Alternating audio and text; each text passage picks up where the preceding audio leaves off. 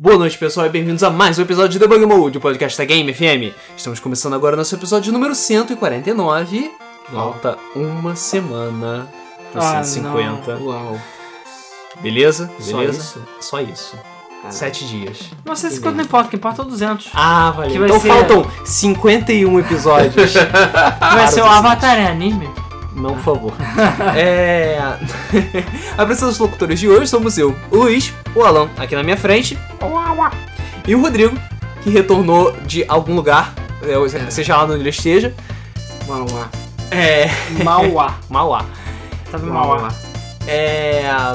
Hoje, nós vamos. O episódio de hoje foi meio estranho. O episódio de hoje é. Não era o que eu esperava. Eu esperava que fosse falar sobre alguma coisa sei lá, legal, alguma coisa feliz, mas não. Nós vamos falar sobre ventiladores e vamos falar sobre a quantidade de merda que foi jogada nesses ventiladores. tá, a coisa tá tão feia que A gente não tá falando da política brasileira, hein? Não, não estamos falando da política brasileira, por incrível que pareça. É. Porque nós não jogamos Minecraft, mas. É, já foi jogado tanta merda, tanta merda que o ventilador já parou de funcionar. Pô, o ventilador já é uma grande merda. Já. Exatamente. É. O. Pra quem conhece, pra quem se lembra dos episódios anteriores, nós falamos um pouquinho sobre o Retro VGS. Eu acho que foi o 131, eu acho. Não tenho certeza. Não foi tanto tempo assim então, né? Não, não, não tem muito tempo não. Ok.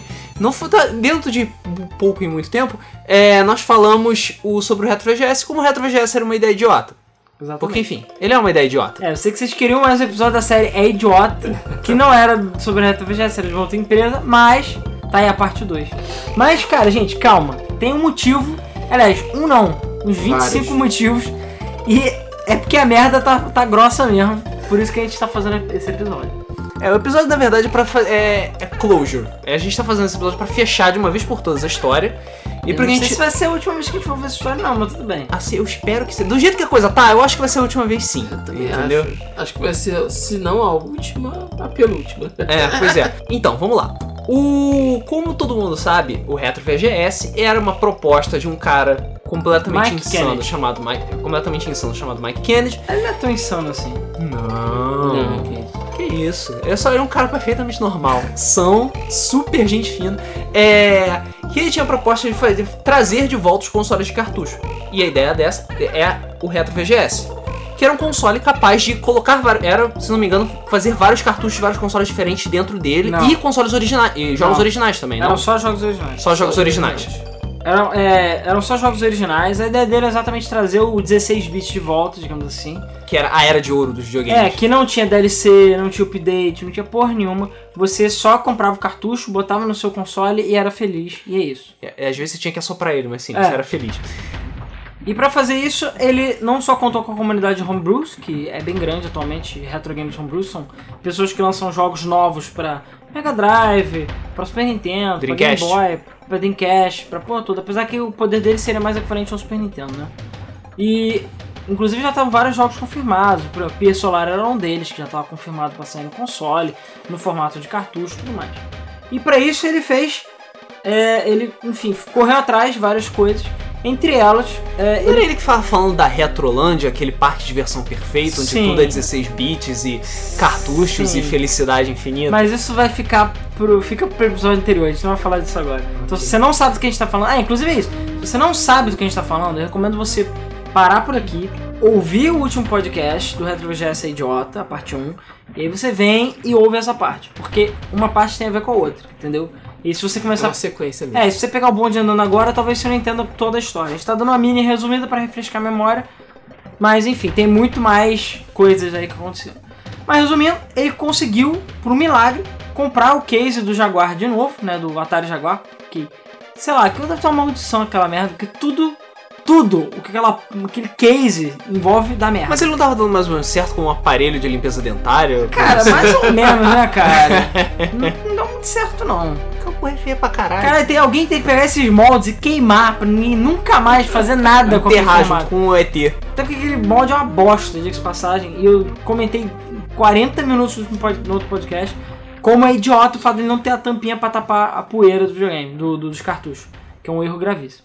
Mas enfim, ele pegou o case, ia ter um controle novo, que é um controle que ele já fabrica, que até parece controle de Wii, mas de Wii U, porque é um controle de Wii U. O, o Classic É, não, é aquele. É um, ele faz um controle que é basicamente um controle de Wii com um controle Super Nintendo dentro. Como se fosse. É, o- tá na capa.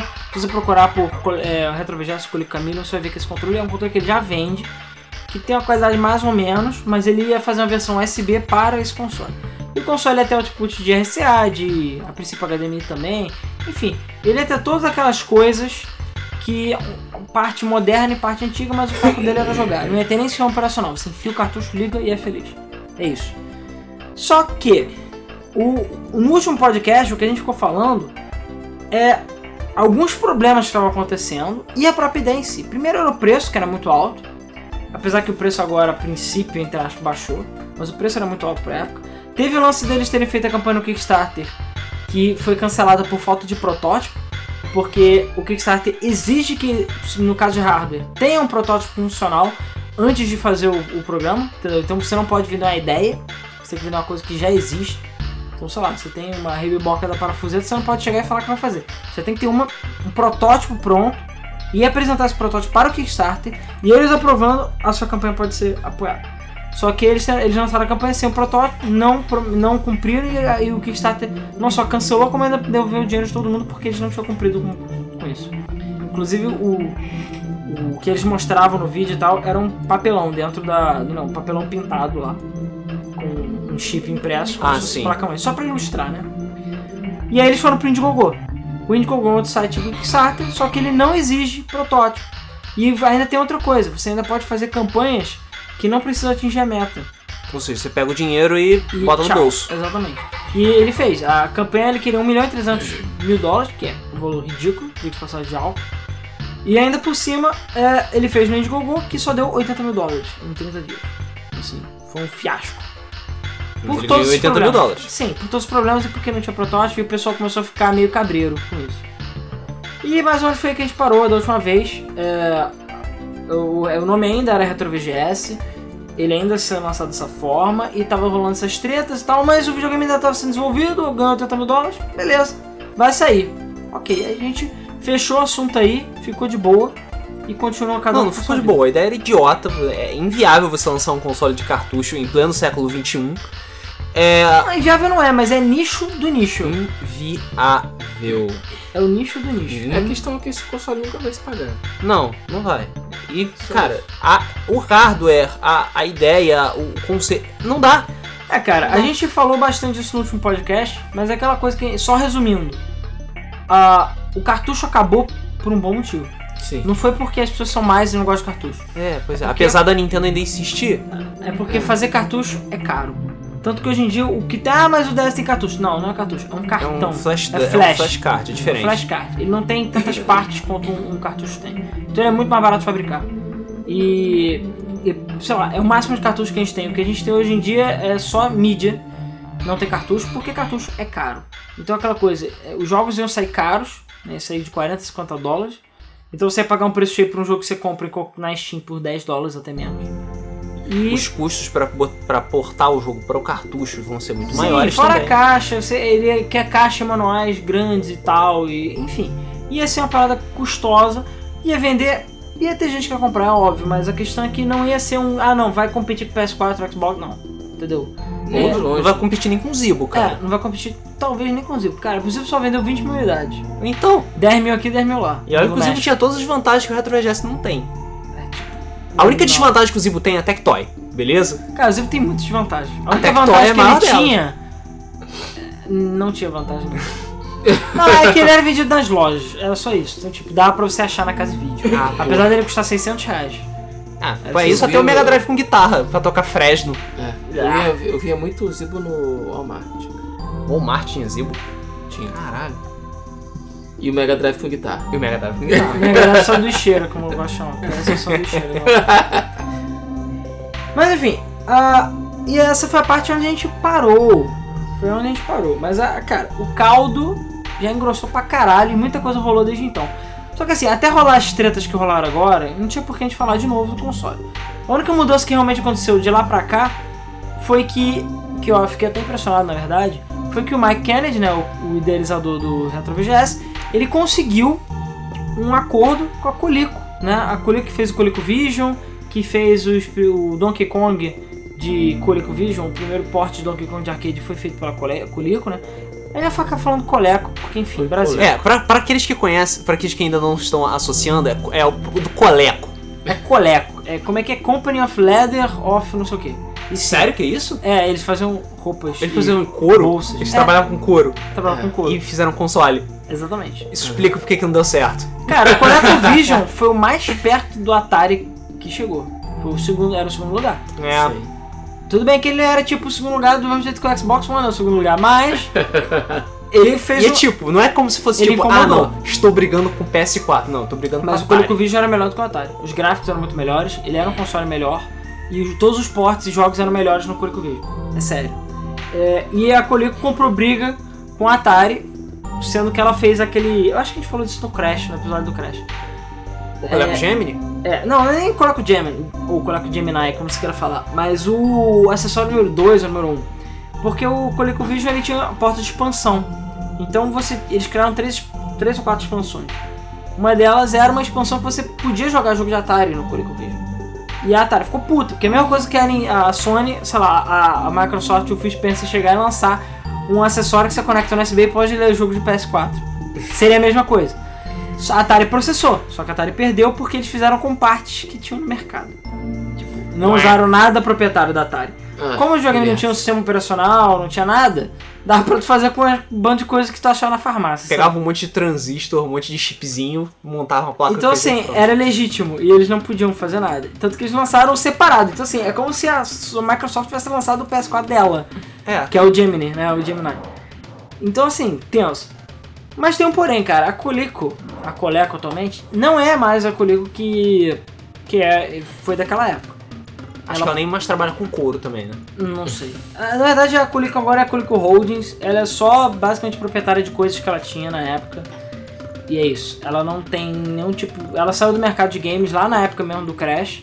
Ela tinha alguns PCs, algumas outras coisas, mas já era tudo. E o que ela tem feito ultimamente é basicamente os, os donos atuais, enfim, é licenciado o nome dela para coisas. Vive de licença, então, né? É, porque a- o nome ainda tem alguma força no mercado, né? É, até porque tiveram muitos brinquedinhos com o nome de Colico, aqueles hum, é, arcades importáteis eram da Colico também. Enfim, ela fez muitos brinquedos e muitos videogames na época, e ela tem um nome forte. Então, por Pra exemplo, quem tem 30, 40 anos hoje, tem um nome forte. sim, não, é o pessoal que é, mas cara, é o público-alvo. Ele não tava fazendo retro VGS pro bando de Não, criança, eu sei. entendeu? Ele tá fazendo retro VGS pra galera que é das antigas, pra galera que conheceu o Atari, que jogou Atari, etc. E que não sabe como mí- mídia digital funciona. Então aquela coisa, o Mike Kennedy, ele conseguiu um acordo com a Coleco e fez e mudou o Retro VGS para Coleco Chameleon, né, o que é o ca- camaleão, né? Uhum. O próprio logo passou a ser colorido e tudo mais. E eu fiquei até surpreso porque tipo, uau, sabe? Sim, ele Tem conseguiu o apoio da Colico. é, tem o apoio da Coleco e tudo mais. Então, pô, agora vai ser um negócio, sei lá, com um pouco mais de Vai financiamento ser sério. vai ser sério, entre aspas e tudo mais. Mas não é bem assim. Na realidade, a Coleco hoje em dia, como eu tinha falado, ela só vive de licença. E ela literalmente está pouco se fudendo pro que, que ela bota o nome dela. Por exemplo, ah, todo mundo aqui acho que conhece o Mega Drive portátil que a Tectoy lançou. Um Sim. laranjinha e preto. Ah, tá, não da guitarra. Não, Mega Drive portátil mesmo. Que tem a Ah. telinha. Que tem ah, o Sonic tá, tá, Knuckles tá, tá, tá, tá, tá, tá, eu sei o que é isso. Até hoje você acha loja mais de 150 reais. Que não vale a pena, diga-se passagem. Não vale a pena só por um motivo. Porque aquela merda não salva. E tem jogo de RPG dentro da memória. O que é estúpido. E você pode botar ROMs no, no coisa, então assim, se você quiser jogar Phantasy Star, você nunca vai poder jogar o videogame, senão você vai perder, porque ele não salva. Que idiota. E aí a gente fala que a Tectoy é idiota e as pessoas não acreditam. E é a Tectoy idiota, porque acontece, quem faz esses consoles bootlegs aí é, é uma empresa chamada chinesa chamada At Games, né, de arroba At Games. E esse portátilzinho é ela que faz. Ela não só vende como At Games e vende na China, você compra no Dia Extreme em outros lugares, como ela aqui a Tectoy licenciou, né, pegou a licença da SEGA que ela tem e oficializou o negócio como negócio da Tectoy, chamou de Mega Drive portátil e vendeu por 150 reais. Só que o da At Games salva. Eu não sei porque que o nome da Tectoy não salva. Enfim, talvez por redução de custo, quem sabe. Porra, porque é muito caro colocar a função de salvar, né? É muito Sei caro lá, cara, você botar um mega pra gravar. É, pois é. Eu não sei, eu não sei, não me pergunte, pergunte pra Tectoy, mas é estúpido. Eu Fora- com certeza eu recebi uma resposta idiota, então não vou nem perguntar. E tudo bem que ele não é um portátil muito bom por si só, o som dele é fraco e tudo mais. Mas pra mim o deal breaker dele é isso. Se não fosse por isso, eu até talvez teria comprado um, porque já rolaram algumas promoções. No mesmo jeito que a gente comprou o nosso Digo por 100 reais. É, pois é. A gente, eu comprei esse por 100 reais, até porque vai pra TV e tal. Enfim, é mais maneirinho. Mas não salva. Mas a At Games, ela, ela tem outros, é, outros consoles que ela faz. Ela tem outros consoles que ela fabrica, né? Outros, outras clones, né? E um deles é, é esse Mega Drive portátil mesmo, né? Eu esqueci agora qual é o nome, caralho. Mas enfim, na Europa eles licenciaram esse portátil Mega Drive portátil como Colico blá blá. Eu não lembro agora qual é o nome, mas é Colico alguma coisa. É o mesmo portátil. A única coisa que tem é que na capa tem Colico e jogos da Sega, que foda-se, não tem nada a ver uma coisa com a outra, mas tá lá. E é da Colico. E Só que eles assim, ganham porcentagem. eles ganham porcentagem. Então assim, a Colico não tem nada a ver com a distribuição, com a fabricação, com nada. Eles só pegaram o nome dela e botaram no, no portátil pra vender e tudo no caralho. Tanto que eu conheço gente que comprou, que eu vi vídeos e tudo mais, o cara comprou só porque tinha o nome da Colico. E falou, ah, você é da Colico, pô, foda, sabe? Mas não é, na verdade é um produto chinês que só tem o nome deles. Então no caso do RetroGS, né, que virou Colico Chameleon, é mais ou menos a mesma coisa. O Mike Kennedy talvez tenha pago ou prometido royalties pra eles. Provavelmente royalties. é, ou pagou uma, uma taxa para poder ter o direito de usar o nome do, do Colico. E é isso. Então ele é Colico Camino, mas ele não tem nenhum envolvimento com a Colico. E a Colico não tem nada com isso. Entendeu? Ela só tá com o nome dela ali. E isso é um problema porque basicamente é a mesma coisa. Ele só mudou o nome não só para as pessoas esquecerem o Retro VGS. Porque tem gente que, sei lá, vai achar que é um videogame novo. E, teve muita gente que falou: Caraca, a Colico voltou pro mercado, vai lançar outro videogame. Porque as pessoas não pesquisam, entendeu? E cara, na época de, na era de Facebook, BuzzFeed, o caralho, que as pessoas menos fazem é raciocinar e, e pesquisar. eu nem vou falar, mas cara, eu vi algumas imagens no Facebook hoje mesmo e não tinha uma pessoa, uma só, sei lá, de mil, duas mil compartilhadas que se tocaram de que era uma parada falsa, ou de que não era bem aquilo, ou de que a própria pessoa que postou manipulou a parada para as pessoas pensarem em outra coisa. E aí você, tipo, caralho, não é possível que todo mundo seja tão burro. E sim, as pessoas são burras. São- Não pesquisam, não procuram saber. É aquela coisa que a gente vê esses posts, tem post aí de 2015. Até agora tem nego postando que o Zelda vai virar série do Netflix. Tem gente compartilhando. não vê a data do post, não procura saber pra ver se é verdade. E foda-se. E fica fazendo merda por aí. Então o pessoal realmente achou que era um videogame novo. Mas enfim. É... Então ele usou o nome da Colico, né? O Colico Caminho. E foi lançar, é, ia lançar ele com esse nome. E agora com, entre aspas, o apoio da Colico. Beleza, tudo muito bonito, muito legal, mas até agora, tipo, a gente só tá falando o que é normal, o que é esperado, digamos assim. Vamos começar a falar da merda. E a merda é a seguinte: primeira merda aconteceu. Teve uma feira no. Porque eu não sei se vocês lembram, tinha falado agora, que ele não tinha um protótipo ainda. E quando ele foi pro Indigo, ele não tinha um protótipo ainda. O Mike Kennedy aparece num vídeo com uma TV lá no fundo e um console transparente funcionando, mas você não vê ele jogando. Não tem nenhum momento passando e mostrando que o console tá ligado na TV, ele só tá falando, então aquilo ali pode ser qualquer coisa. Beleza. Então teve uma, uma feira em Nova York chamada Toy Fair, É, New York Toy Fair. o Neo Toy Fair, que por acaso ele estava lá e ele ia apresentar o Colico Camino finalmente. Então finalmente a espera acabou e todo mundo ia poder ver o protótipo desse incrível novo console. Beleza. O pessoal foi lá e tinha o stand dele, que tinha o, o Colico Camino dentro de um standzinho, um acrílicozinho, que ele até abria para mostrar para pessoas, e ligado numa TV passando um joguinho. Beleza. Só que, cara, o pessoal já tava meio cabreiro com ele, né? Com outras coisas. Então, não faltou foram olhares indiscretos para o console. E a questão é que aquela coisa, você começa a procurar problema, você acha. Então o pessoal procurou e achou bastante, é, bastante merda, bastante coisa preocupante no console. Primeira coisa, isso é. Esses casos todos que eu tô falando, vocês podem procurar na internet que vocês vão achar as fotos, é porque a gente não tem como mostrar a foto aqui no podcast. Mas, cara, é bizarro. No stand tava lá o Curico Camino. Algumas pessoas deram a volta no stand, porque era um stand meio aberto, e olharam pra tomada, pros conectores dele e começaram a ver umas coisas estranhas. Viam que não tava batendo direito os conectores com o corte da, da carcaça. Tava um negócio meio assim, não, mas tudo bem, é um protótipo, faz parte. Aí o cara viu a fonte, beleza, vamos ver como é que é a fonte. Aí ele foi andando com, pelo cabo até que ele chegou numa tomada no chão, e tem até foto da tomada. E a fonte era de um Super Nintendo. Tá, estranho. Super Nintendo Junior, né? Aquele Super Nintendo Baby, o pequenininho. O pequenininho, né? É que lá fora é o Super Nintendo Junior, que a gente chama de Super Nintendo Baby, que é aquele Super Nintendo pequeno, né?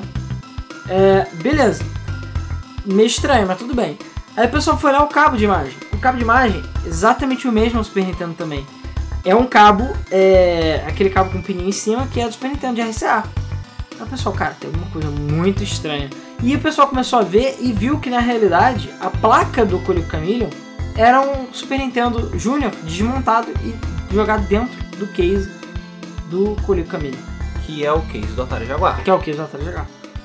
E- Caralho. Pois é. E a questão é a seguinte: os jogos homebrew que ele tão, que vai ter, no- ou iria ter no Coleco Chameleon, são feitos por uma comunidade que já faz jogos para outras plataformas. E o jogo que estava rodando na tela era um jogo que já tem uma versão para Super Nintendo. E apesar do cartucho ser aquele cartucho feio pra caralho do, do Jaguar, que tem aquela barra Aquela gigante. pra cima. Aquela, né? parece um templo é, japonês, aquela merda. Eu sempre olhei aquilo e pensei, banzai, assim. então eles pegaram o interior do Super Nintendo, botaram dentro do Jaguar, pegaram o cartucho, tiraram o chip, botaram dentro de um case de um cartucho Jaguar, ligaram tudo e falaram, galera, aqui está o Coleco Camilo. Você não podia jogar os jogos, porque o controle não funciona, obviamente, e não tinha nenhum controle. Então assim, o controle estava ali, mas ele estava desligado e não podia usar na hora. Ah, não, não pode jogar e tal. Por quê? Porque não tem entrada, é entrada do Super Nintendo. Porque aquela merda é um Super Nintendo. Então, cara, já foi. rolou uma treta. Uma treta que você não tem noção. Você não tem noção, cara, da merda que isso deu. É, porque assim, as pessoas que descobriram isso espalharam, né? E as pessoas que não estavam sabendo viram isso e falaram: Filha da puta. Não, Tá eu mesmo não tava sabendo. Tá roubando dinheiro de todo mundo, é um viado, é um eu desgraçado. fiquei maldito. assustado, porque. É, filho da putice do caralho. Ele quis mostrar que é um protótipo, só que não tem um protótipo. É a porra do Super Nintendo, dando carcaça nova. Pois é. Entendeu? Eu fico pensando o que aconteceu com os 80 mil dólares que ele arrecadou. Ah, cara, deve estar numa conta bancária na Suíça. Ou na entendeu? conta da Colico, né? Cara, 80 mil dólares não é tanta coisa assim. Não, não é. Realmente não é. Mas tá guardado em algum lugar, porque eu tenho certeza que ele não deve ter gastado nem 10%. Pra mim, eu acho que ele não gastou nem 10% do dinheiro com isso, com esse projeto do Camilo. Porque, tipo, tudo bem, ele, ele aparentemente ganhou, gastou, sei lá, um milhão de dólares pra comprar o, a carcaça lá do, do É, Atari foi caro Jaguar. pra caralho Foi caro pra caralho. Eu É, acho que não foi um milhão, foi 100 mil, eu acho. Foi muito Eu dinheiro. lembro que foi 100 mil dólares. Foi mais do que valia. é, pois é. Era melhor ele ter feito uma nova, do zero, do que comprar essa merda. Ele comprou porque ele Nostalgia. quis. É, pela nostalgia, porque ele quis ser legal. Só que ele não sabia da maldição do Jaguar, né? Exatamente. Eu vou fingir que eu não ouvi isso. É. Sabe o- que Jaguar é onça, né? Eu sei. É. Caralho, até perdi o fio. Miau. É, Para com essa porra. E provavelmente ele queria fazer isso pra poder ter a permissão de usar o Kickstarter, que é uma ferramenta muito mais poderosa do que o Indiegogo, porque ela tem, ela tem muito mais credibilidade, Sim. pra poder pegar o dinheiro da galera e ir pra bora bora. Ou seja, ele ia enganar o Kickstarter também. Também. Ia pra Bora Bora é ótimo. É, não só o Kickstarter, é, se ele mostrou na, na- na New York Toy Fair, provavelmente pra atrair a atenção das pessoas, pra atrair Sim. a atenção de futuros É, porque o investidores. Kickstarter vai rolar. Ia, né? Enfim, a gente vai chegar lá. Mas ia rolar um novo Kickstarter. Sim, não satisfeito em ter perdido o Kickstarter. E feita com falhado o Indiegogo, ele abriu um Kickstarter para o Colico Camilo. Porque agora que ele tem o protótipo e o nome da, da Colico, ah, beleza. Agora sim vai ser sério as pessoas vão dar um milhão e caralhada que ele quer. Né? 500 pessoas enganadas, 500 pessoas enganadas. É, enfim, eu tava puto pra caralho com isso. Tava Cara, puto, com falando que ele razão, era uma fraude. Eu fiquei chocado, é, não esperava que fosse fazer isso. Mas enfim, aí o pessoal começou a falar que porra é essa, porra é essa, e ficou negando, negando, apesar de todas as provas estarem na cara dele. Cara, Pra... se ele tivesse usado esse dinheiro pra fazer um protótipo, Ele hoje teria já- conseguido. Ele teria conseguido. Cara, é difícil. Eu não, a gente chega na, na discussão hum, mais pro final. Mas vamos primeiro aos fatos. A gente vai chegar na discussão do o que merda passou na cabeça dele daqui a pouco. Então, continuando, porque calma, não, não acabou. Assim como no Polishop, ainda tem mais. Ainda tem mais. Ainda tem mais. Ai, ai. É, ele falou, vou calar a boca de todo mundo.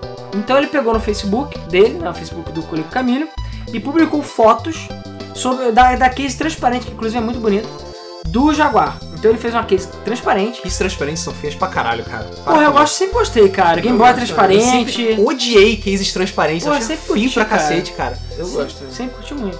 Você vê as paradinhas funcionando. Eu lembro que o de Playstation você via os balancinhos assim. Balancinho assim, eu achava Pô, era caralho. muito foda, Não, cara. ah, porra.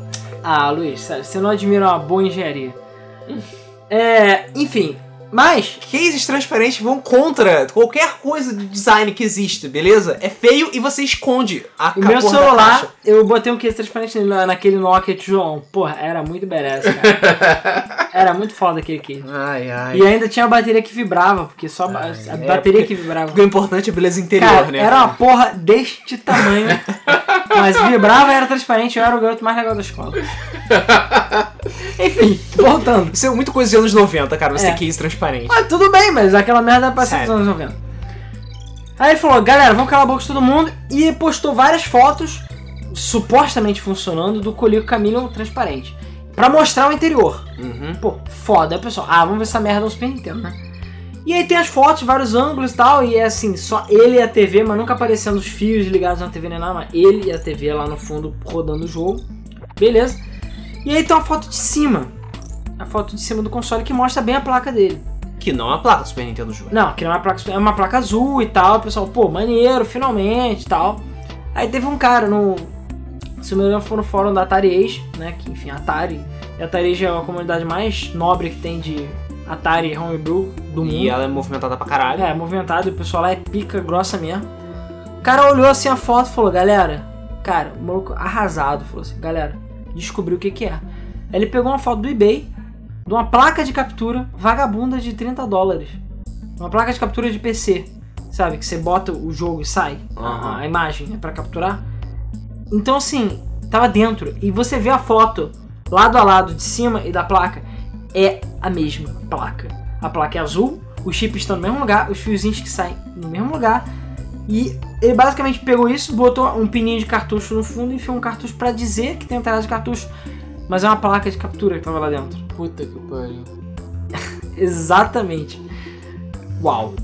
Então assim, tá. E aí o pessoal começou a flodar o Facebook e o e-mail do cara com isso. O que, que eles fizeram? Porque se tem uma coisa que espalha com facilidade na internet é a raiva. É. Então, cara, Rage, descobriram. rage ligou- vai pra todo Exatamente, ligou o agro, entendeu? E foda-se, explodiu. O que que eles fizeram? Apagaram a imagem do Facebook. Só essa. As outras imagens mostrando todos os ângulos ainda estão lá. E o cara, ele tá se dando o trabalho de apagar todos os comentários que falam, postam a, ima postam a imagem, e todos os comentários negativos ele responde de alguma forma meio louca lá, qualquer, tipo, ah não, você está querendo derrubar o meu sonho, você tem inveja, não sei o que, etc, etc. Pois é, então assim, não, Não, cara, perfeitamente normal, não é mesmo? perfeitamente Não, são. cara, esse tem um nome. Bandido. O nome disso é bandido. Não, Filha cara. da puta. O nome disso é maluco. Cara, não- Clinicamente insano. Eu não sei se chega a ser. Eu não teria pena dele, é isso que eu digo. Pra mim, ele é filho da puta. A gente vai chegar nas partes de opiniões e discussões É, depois, tudo tá? bem. Vamos, vamos aos fatos. Então, assim, não vamos aos fatos resumindo, a, a merda ainda não começou a bater no o ventilador. Colico Chameleon saiu, é, ele mudou o nome, apareceu na feira como Super Nintendo e depois apareceu no Facebook com uma placa de captura. E protótipo que é bom, nada. Nada. Não tem uma imagem dele mesmo rodando, não tem nada do videogame funcionando. E isso dá uma merda do caralho de novo, porque tá dando uma merda federal. E baseado nessa merda, ainda tá rolando merda entre os youtubers gringos. Porque tem vários youtubers que são baseados em retro game, e eu acredito que muitas pessoas devem conhecer o Pat The NES Pan- Punk, né, que é um cara que faz vídeos de Nintendinho e tudo mais, ele é um cara até bastante respeitado, apesar de eu não curtir muitos vídeos dele, mas ele tem uma coleção, acho que completa de É, ele tem todos os de jogos de Nintendinho, Nintendinho. Incluindo aqueles cartuchos de 10 mil dólares. Incluindo os cartuchos dourados, fodões do campeonato, tudo. Sim, ele tem. É, e ele também faz campanha de caridade. Por acaso, campanha de caridade eu nunca consigo acompanho dele. E ele fez vídeos de vários reviews tudo mais. Enfim, ele é um cara conhecido na comunidade. E tem um outro cara que é o Gamester81, que é um, é um cara que ele fazia reviews de consoles, mas ele abriu uma empresinha pra fazer homebrews e tudo mais. E ele está fazendo isso atualmente. Inclusive, os jogos dele iam sair no Colico Camilo. E ele era um dos caras que estava apoiando o Colico Camilo. E aí rolou aquela tretinha de YouTube, de youtuber que o Pat fez um vídeo meio que acusando o Gamester One de estar envolvido na, na trama, né? De.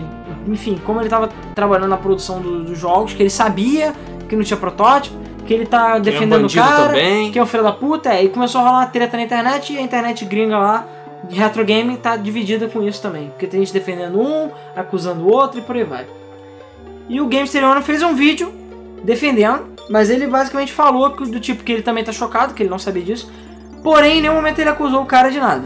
Ele basicamente falou que, tipo, ele deu o benefício da dúvida ainda. Falou, não, pode ser que tenha sido tudo um grande mal entendido. Então assim, ele tá tirando dele da reta, mas ele também não tá acusando ninguém. Né? Ele seguiu a, a rota pacífica, né? Uhum. assim. Na roda em cima do muro. E por causa desses vídeos, a- o assunto só surgiu, só aumentou mais ainda o fogo. Porque já tava rolando as tretas internas. E aí foi espalhando, espalhando, espalhando, espalhando. E agora teve briga de youtuber. E, e aí, cara, começou a pipocar um monte de vídeo de é, youtubers. Pessoas defendendo, É, pessoas contra. Cara, porrada comendo na internet. E aí, o protótipo que é bom, nada. E o Mike Kennedy, puf, desapareceu. O maluco sumiu. Todo mundo que tenta falar com ele não consegue falar com ele. E-mails não são mais respondidos. Ligações, nada. O maluco desapareceu. E é isso. Às vezes ele aparece no Facebook pra responder alguma coisa, mas ele está incomunicável. Ele não, não se comunica com ninguém. Então assim, sumiu depois dessa treta. E com essa treta rolando, e Primeiro, ia sair um Kickstarter agora, como eu tinha falado. Então começou a rolar de novo, falando que iam cancelar o Kickstarter. E o Kickstarter foi cancelado depois dessas duas revelações que fizeram. E depois dessa treta toda. Revelações. O Kickstarter foi cancelado de novo. Por quê? Porque eles não têm protótipo de novo. E eu não sei como eles pretendiam enganar o Kickstarter. Não sei se eles iam mandar um videozinho, não sei como é que é o, o processo. Mas eles iam de alguma forma talvez enganar o Kickstarter pra dizer que tem um protótipo, só que eles não têm, né? É... E a merda maior que bateu no ventilador foi a própria Colico. Que enfim, a gente falou, deixou bem claro que ela caga, normalmente porque ela bota o nome. Ela fez uma, uma publicação aberta na internet falando que eles têm, o Mike Kennedy tem sete dias para apresentar um protótipo funcional para eles, ou ele vai perder o nome da Colico. Ele não vai ter mais o direito de usar o nome da Colico. bem ou mal, isso é muito, muito ruim pra Colico. Pro nome da Colico de uma forma geral. Sim, já tá queimando eles. Tá queimando o nome deles já. Com- É, é basicamente um esquema, é basicamente uma. É um golpe. É um golpe. Por enquanto, é golpe. O cara pegou o dinheiro, não apresentou nada e por enquanto tá desaparecido. Entendeu? É, é ainda pior do que aquele caso dos caras que gastaram Com prostitutas, prostitutas e, bebidas, é. Que pelo é. menos eles gastaram alguma coisa. né? Gastaram com alguma coisa. Eles foram honestos com o que eles gastaram, né? E aí, é, e de quebra, ainda apareceu um cara. Cara, essa é tanta merda. E detalhe, a gente vai falar isso, mas vai continuar rolando merda ainda. Vai. Por isso, talvez uma parte 3 daqui a alguns meses, quem sabe. Quando o Mike Kennedy morrer ou for preso, quem sabe. Mas, é, inclusive tem gente querendo prisão dele, tá pedindo por. né, Estelionato. Estelionato, caralho, é coisas. 4. Ah, Ainda mais falsidade ideológica. Os trouxões que. Enfim, a gente vai chegar lá. Mas aí com os trouxões, só- cara. É, deixa eu só jogar a última merda no ventilador. A última merda que foi jogada no ventilador foi um cara, tem um canal no YouTube chamado Jag Bar, né? Jag Jaguar e Bar de Bar mesmo. Que ele é um canal só sobre Atari Jaguar. Né? Ele é Atari, Jaguar em Eu geral. não sei como ele consegue tanto Ah, assunto. cara, tem gente que é fã do console, acredite. Como? Não sei. Não sei, é que um problema psicológico que as pessoas têm, que elas ficam, se sentem atraídas pelo azarão. Ou se, tipo, até. Ele é tão merda, tão merda que eu fico com peninha dele, então ele é É, muito foda. Eu entendi. Ah, cara, que nem Eu o um Zibo. Eu era assim. da comunidade do Zibo.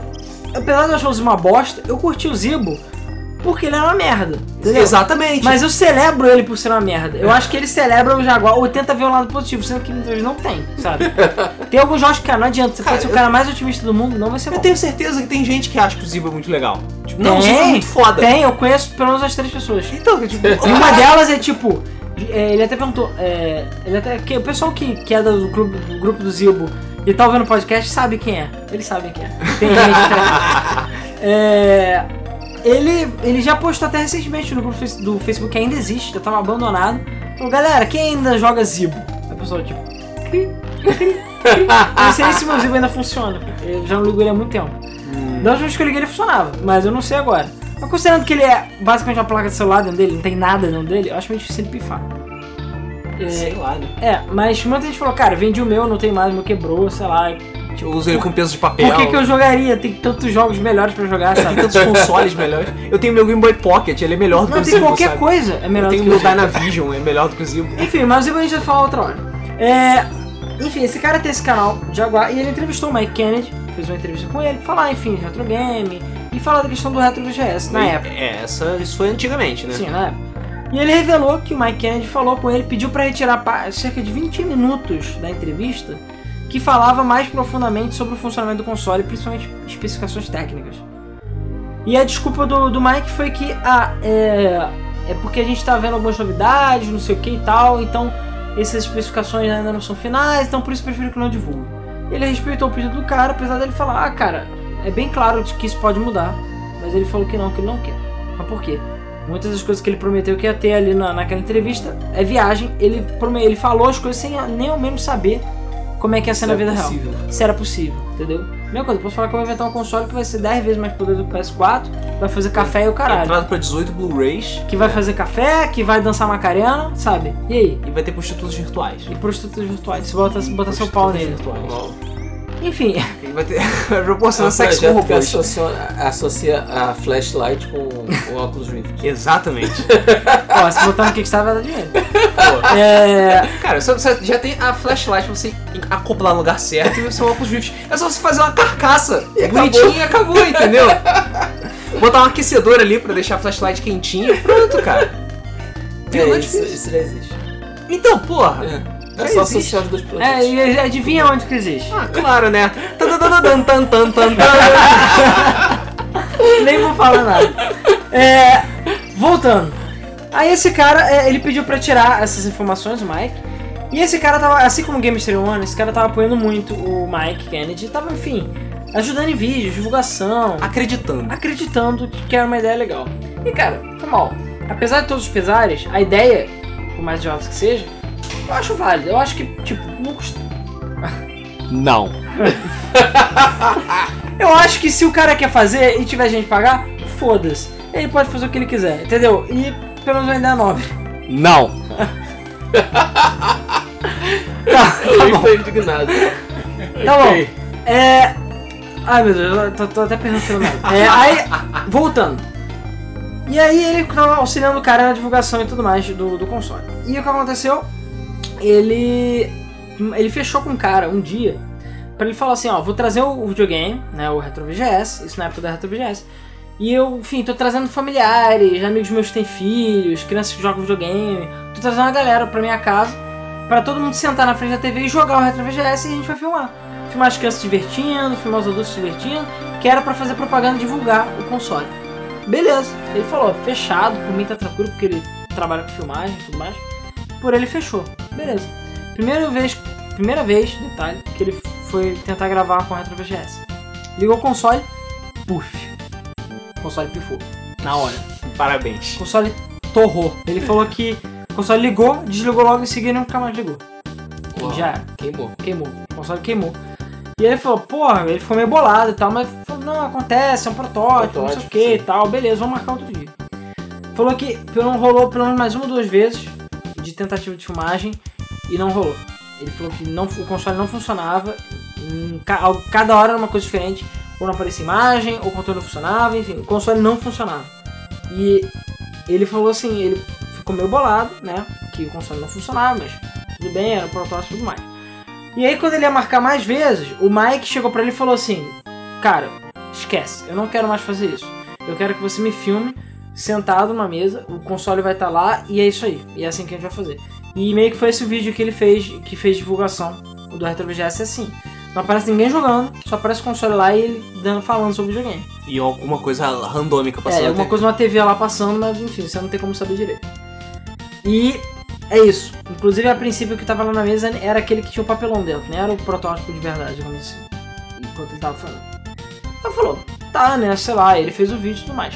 Depois dele ver essa coisa de cancelar o Kickstarter, de fazer Indiegogo, de não sei o que, Curico Chameleon, blá blá blá blá blá. Com o Curico Chameleon ele voltou pra ele e falou assim, cara, vamos lá, vamos fazer divulgação agora, não sei o que.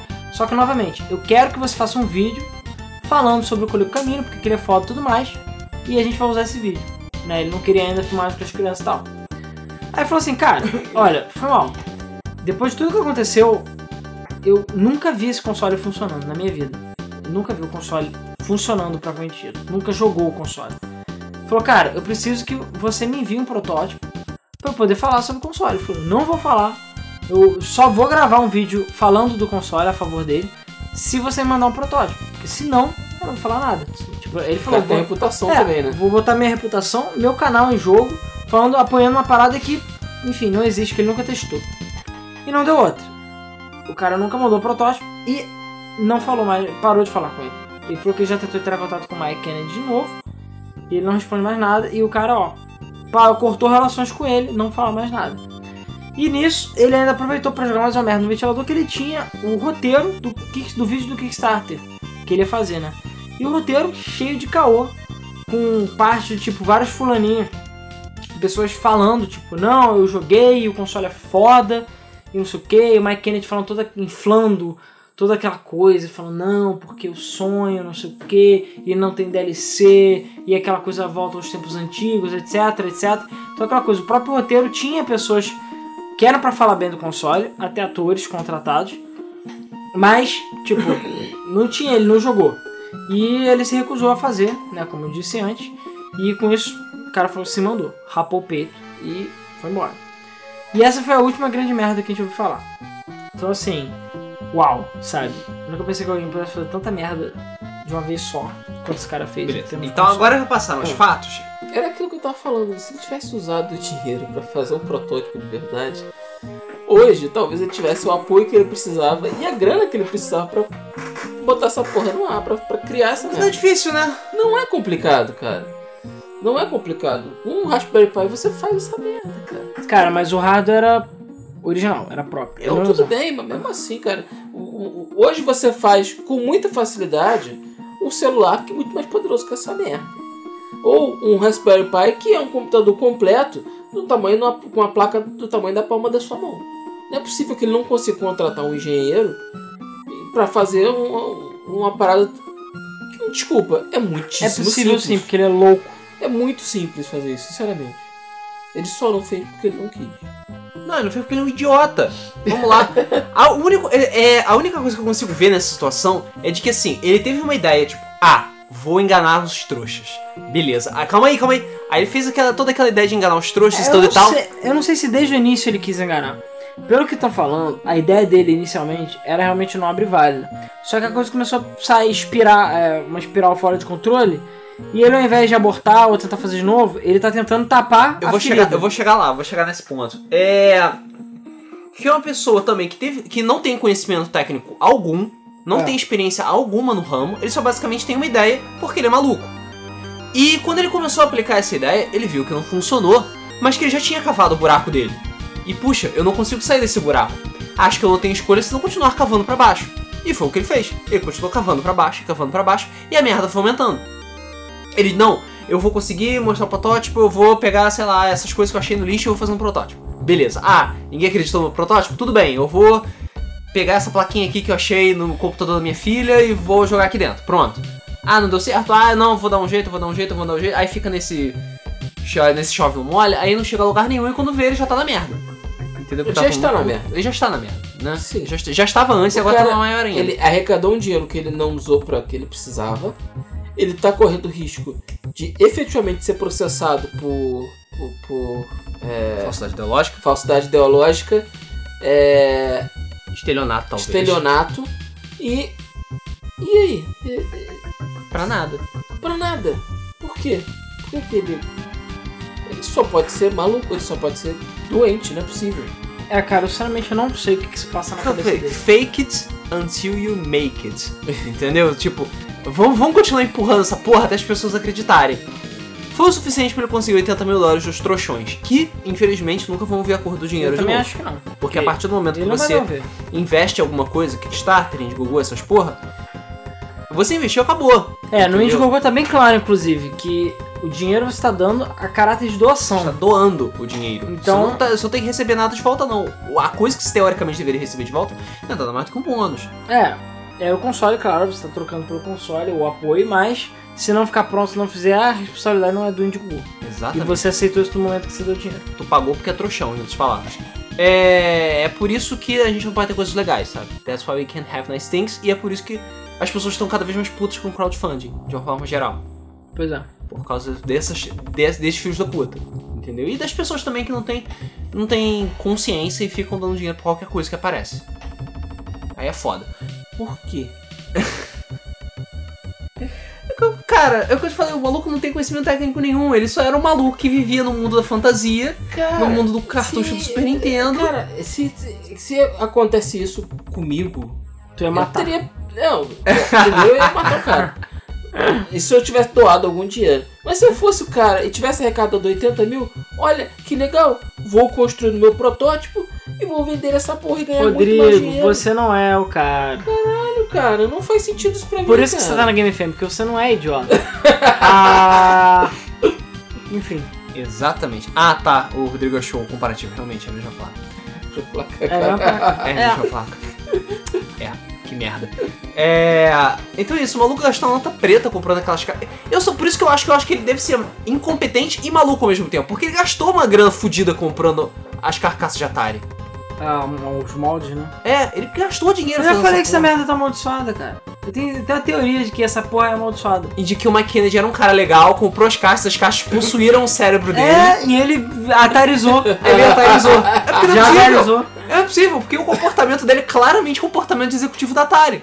Vão Claramente fazer merda de até, louco. até dar certo, entendeu? É. Vamos Fazer ficar merda virando até pra- dar certo. Vamos ficar virando pra esquerda que uma hora a gente vira pra direita. Porra. Não, cara, basicamente acabou. Acabou, cara. The Dream is dead. The Dream is over. Cara, qualquer tipo de apoio da comunidade reto que ele tinha acabou. É, qualquer tipo de chance de conseguir outro Kickstarter acabou. Eu não acho que ele vai apresentar nenhum protótipo pra Kuliko. E mesmo que ele apresente, a Kuliko vai falar, beleza, lança aí, ninguém vai comprar. Porque o pessoal É. tá puto. Pois é. Tá puto com ele. Uma coisa. Quando acaba esse prazo da Colico? Sabe? Não sei, acho que é agora. Essa, Daqui cara, a pouquinho. Isso tá rolando, não. ainda está rolando, entendeu? Então, não sei. A Coleco ainda não se manifestou sobre, tipo, cancelar ou não os direitos. Mas a partir do momento que ela chegar e falar cancelou os direitos, aí sim acabou de Aí vez. você acabou de vez. Aí sim acabou de vez. Entendeu? Porque, basicamente, se fudeu. Se fudeu de verde e amarelo. Então aquela coisa, mesmo que ele lance, Esse cara vai ter que morar em Fiji, né? Você sabe. Porque. é pra É. Macau. não, ele não vai poder mais aparecer numa convenção de retro game, que nego vai querer linchar ele. E já era, acabou, cara. acabou, cara. cara acabou. O cara. Ele acabou. A pessoa dele acabou. A Tem que moral que de ele tinha acabou. É. acabou. E, as e pra esse tipo de coisa as pessoas têm boa memória.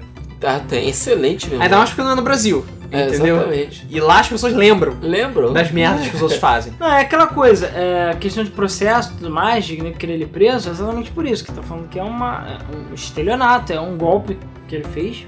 Por mais que ele talvez tivesse boas intenções no início, ele já tá numa espiral da destruição tamanha que ele já enganou duas vezes, tipo, descaradamente, e até agora não apresentou nenhuma solução, sabe?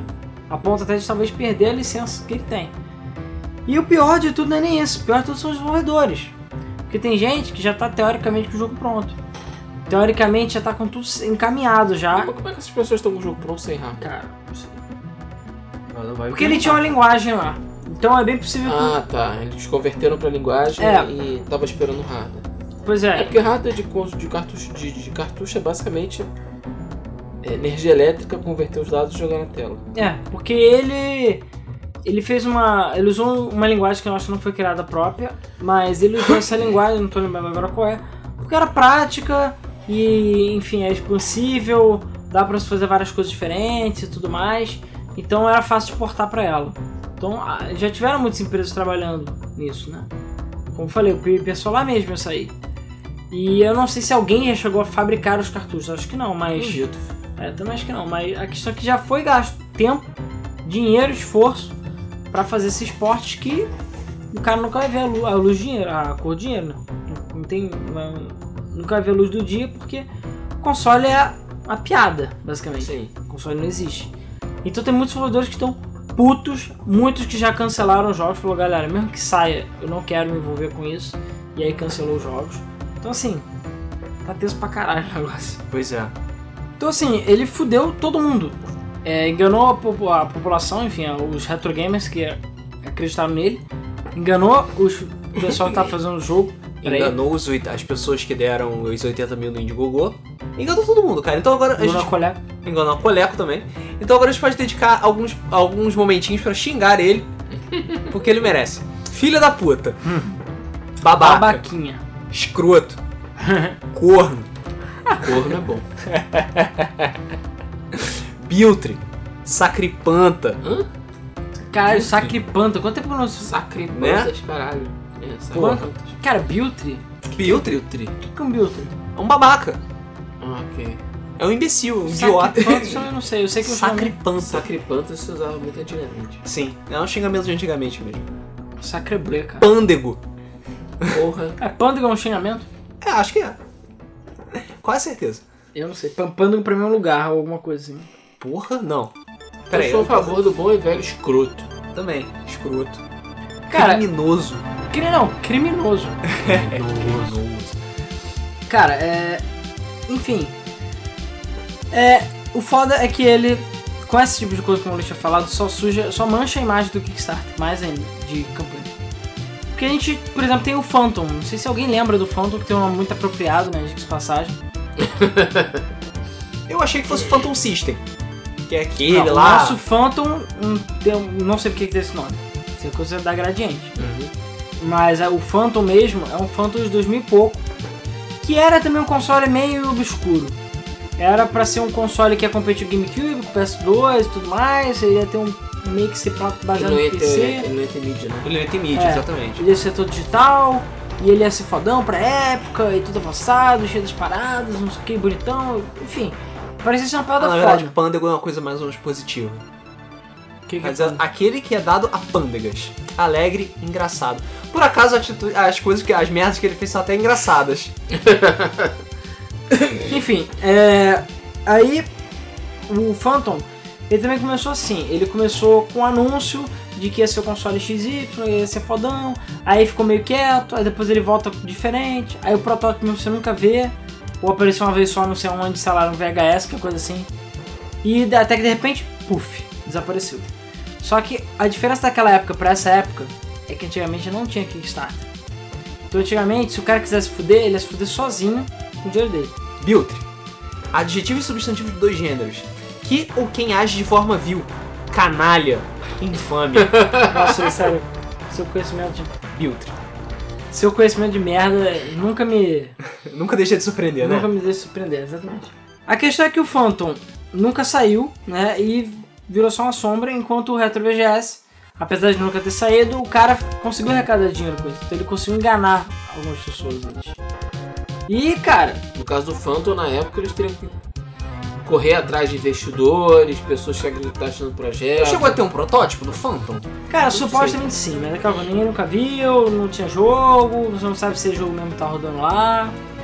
E fica isso mesmo. E era um console muito ambicioso pra época, E aí virou um Phantom. É, ele virou um Phantom. Isso me lembra muito a história do Phantom, que é a mesma coisa, é um console que é meio que ambicioso, né, pra época, porque por mais que você queira jogar, enfim, jogos antigos e tudo mais, você pode em outras plataformas, mas essa aí ia ter supostamente jogos exclusivos, né? E seria um jogo. Um videogame da atual geração de videogames, mas com cartucho, apesar dos gráficos serem diferentes. E cara, é, é uma parada que ele, a princípio, o próprio Mike Kennedy realmente acreditava que ia acontecer e que ia dar certo. Né? Quem botou dinheiro também. Só que no final das contas ele nunca decolou de verdade, ou sei lá, nem existiu antes de dar a merda que deu. Né? E a gente também tem como exemplo o Retron 5, que eu não sei se vocês conhecem, é, mas o Retron 5 é aquele console que saiu não tem muito tempo, que aqui no Brasil custa pica louca. Logo, logo ali em cima. Não, aquele é o controle dele, o con- console tá lá em cima. Ah, verdade, console ali em Que cima. o, é, o controle dele custa um lixo, né? Mas enfim. Ah, ah. É, ele saiu pela Hyperkin, né? Foi a Hyperkin que fez, ele tem até reprodução oficial no Brasil aqui, custa, sei lá, mil reais. Uh, tudo É. isso? É. Porra. E ele não é. Ele, Falando em golpes. não, ele, é, cara, ele funciona pelo menos. Só que tem um porém nele que a gente vai, vai chegar lá. Mas a questão é a seguinte: ele roda, ele é como se fosse um console emulador, né? Ele roda jogos de várias plataformas diferentes, desde que você tenha um cartucho original: Game Boy, Mega Drive, Super Nintendo, etc, etc. Só que ele tem um catchzinho. Você tem que botar o cartucho, ele vai ripar a ROM do cartucho, e aí você joga a ROM. Mas o cartucho tem que estar lá. Como se fosse um Hum, copy fosse um protection. switch, sei lá. É um copy protection. O cartucho tem que estar lá. Se você tirar o cartucho e enfiar outro, tenta, não, não rola. Tem que ser aquele cartucho. E, enfim, você não pode botar ROMs nele, Everdrive não funciona nele, tem que ser o jogo original mesmo rodar. Custa uma pica louca. É, e isso é complicado, entendeu? A, a- enfim, o negócio é legítimo ou não é, aí é pirataria ou não é, enfim, isso é papo para outro, outro dia. Mas a treta envolvendo o Retron 5 é o seguinte: a Hyperkin, a Hyperkin é, o emulador que ela utiliza no console é um emulador chamado RetroArch, que é um emulador de código aberto na internet, mas ele não é para uso é, comercial Ups. não é permitido para uso comercial, né? Ele é só para uso livre e tem que dar a Como é que é o nome? Tem que dar os créditos também pros autores de qualquer jeito. Uhum. E a Hyperkin não fez nada. A questão é que o nego abriu o console lá, olhou e viu que o código era do RetroArch. Inclusive rolou um update que a Hyperkin fez pra apagar boa parte do conteúdo extra que indicava que era o RetroArch. Ou seja. Eles estavam tentando mascarar o que eles estavam fazendo. Mas as pessoas já sabem o que é o RetroArch, então que diferença vai fazer? Ah, não, porque agora fala, não, olha aqui, não tem nenhum código do RetroArch dentro, isso aqui, etc, etc, etc. Enfim, enganação Claro. do caralho, né? E aí é aquela coisa, os caras não podem fazer nada porque é um emulador. Então você vai lá, oi, senhor juiz, é, eu fiz um programa que pirateia e joga jogos de graça. E eles estão pirateando o meu Que programa eles estão que pirateando pirateia. meu programa. Aí, pois é, aí o juiz vai, sei lá, prende Vai bater um martelo na cabeça do cara. Então é tipo, que nem você chegar pro policial e falar, pô, seu polícia, roubaram 5kg de maconha meu, aquele cara ali. Ou tipo, porra, eu acabei de roubar o carro, só que eles roubaram o carro que eu acabei de roubar, sabe? É, vai lá prender eles. É a mesma coisa. Então, os caras não podem fazer nada. E a Hyperkin, por sua vez, ligou o grande foda-se e continua vendendo o console. Isso. Que ainda por cima tem uma durabilidade meio duvidosa, diga-se de passagem. Muitos deles já chegam mortos. China, né? China. Então assim, cara, filha da puta no mundo dos games, isso é em termos do que? De estelionatários mesmo, porque a gente tá nem falando de DLCs e EAs e etc. Né? As IAs são quase, quase, quase tá, entra no código criminal, Tá mas bem. cara. O Gizmodo que, que financiou a máfia italiana. Isso também é história pra outro dia. Mas o Gizmodo, que é um portátilzinho, era Gizmodo, Gizmondo, eu acho. Gizmodo é Gizmodo site. é o nome do Gizmodo é o site. site. É, Gizmondo era o nome dele. Era um portátilzinho na época do N-Gage pra competir, tipo o novo Game Boy com gráficos em 3D o caralho. Só que ele nunca foi muito pra frente. E descobriu também que a a máfia italiana, eles davam dinheiro pra máfia italiana, então quando a máfia italiana foi presa, deu um monte de merda, e os caras foram presos também, e o console saiu de linha, enfim. Deu uma merda que você nem imagina. Isso aí, como falei, história para outro dia. Mas cara, é aquela coisa, o Phantom já foi o console fantasma. O Retro 5 existe, mas enfim, isso fez da puta. E com o, o colega Colico Chameleon, a gente tá vendo que é basicamente a mesma coisa. né? Porque eu acho que não existe. Ele tem que ser muito burro, ou tem muita cara de pau, pra poder botar um anúncio de voto nessa merda. No Kickstarter. Acho que cara de pau ele tem. Porque ele já provou isso algumas vezes. Cara, mas ele tá tentando. mesmo erro. Ele tá tentando, mas ele tá pegando ele. Então, cara, acho que Ah, existe até a possibilidade dele aparecer com um novo protótipo, tipo, digamos, um pouco mais difícil de descobrir que é mentira ou não, e tentar de novo o Kickstarter pra ver se dessa vez vai. Mas mesmo assim ele já perdeu, Cara, sei lá, quase once, Fume twice, entendeu? Fume tries. Porque, enfim, já é a terceira. Quando o Chapolin fala, pode me enganar uma, é, 25 vezes, mas não vou enganar 26 vezes. Entendeu? A mesma coisa. pode me enganar duas vezes, mas não vou enganar três vezes. Será mesmo? É, não sei. Será mesmo? É, mas a questão é que ele já perdeu o apoio que tinha e ele já ficou conhecido por ser treteiro. Entendeu? Então, exatamente. A existe a questão agora é essa. Existe. Se ele for muito cara de pau, ele tenta. Mas é isso que eu tô falando, ele é cara de pau. Ele já provou que ele é cara de pau. E ele vai chegar, olha, aqui finalmente o verdadeiro protótipo do colega Camilha. E Ou retro VGS, porque enfim, a Colico provavelmente vai tirar o nome. É. Ou Super Nintendo. Galera, tô vendo o Super Nintendo Case Jaguar, quem quer? 200 dólares. Ultimate é, mod, né? É, Ultimate Mods. É. É, e o o Rodrigo lembrou de um detalhe. É, tem um cara que acompanha os vídeos que ele, ele faz até bastante tempo vídeo sobre, sobre essa situação, né? E ele falou que, tipo, ele já estudou Mike Kennedy mais do que vários historiadores estudaram o, o Kennedy, os Kennedy, né? Ah. A família Kennedy. E que ele entende como é que funciona o cara, que ele já viu vídeos, entrevistas, o quê. E ele falou o seguinte, se tem uma coisa que esse cara é, que o Mike Kennedy é, é exibido. Ele é exibido pra caralho. A primeira coisa que ele faz é mostrar a coleção que ele tem, é mostrar tudo que ele tem, é mostrar quando ele, numa época que ele fez Como, é- como ele é foda. é, como ele é foda, e ele é assim, tipo, como eu sou foda. Ele chegou a fazer no Kickstarter uma revista, que eu esqueci agora, não é retro alguma coisa.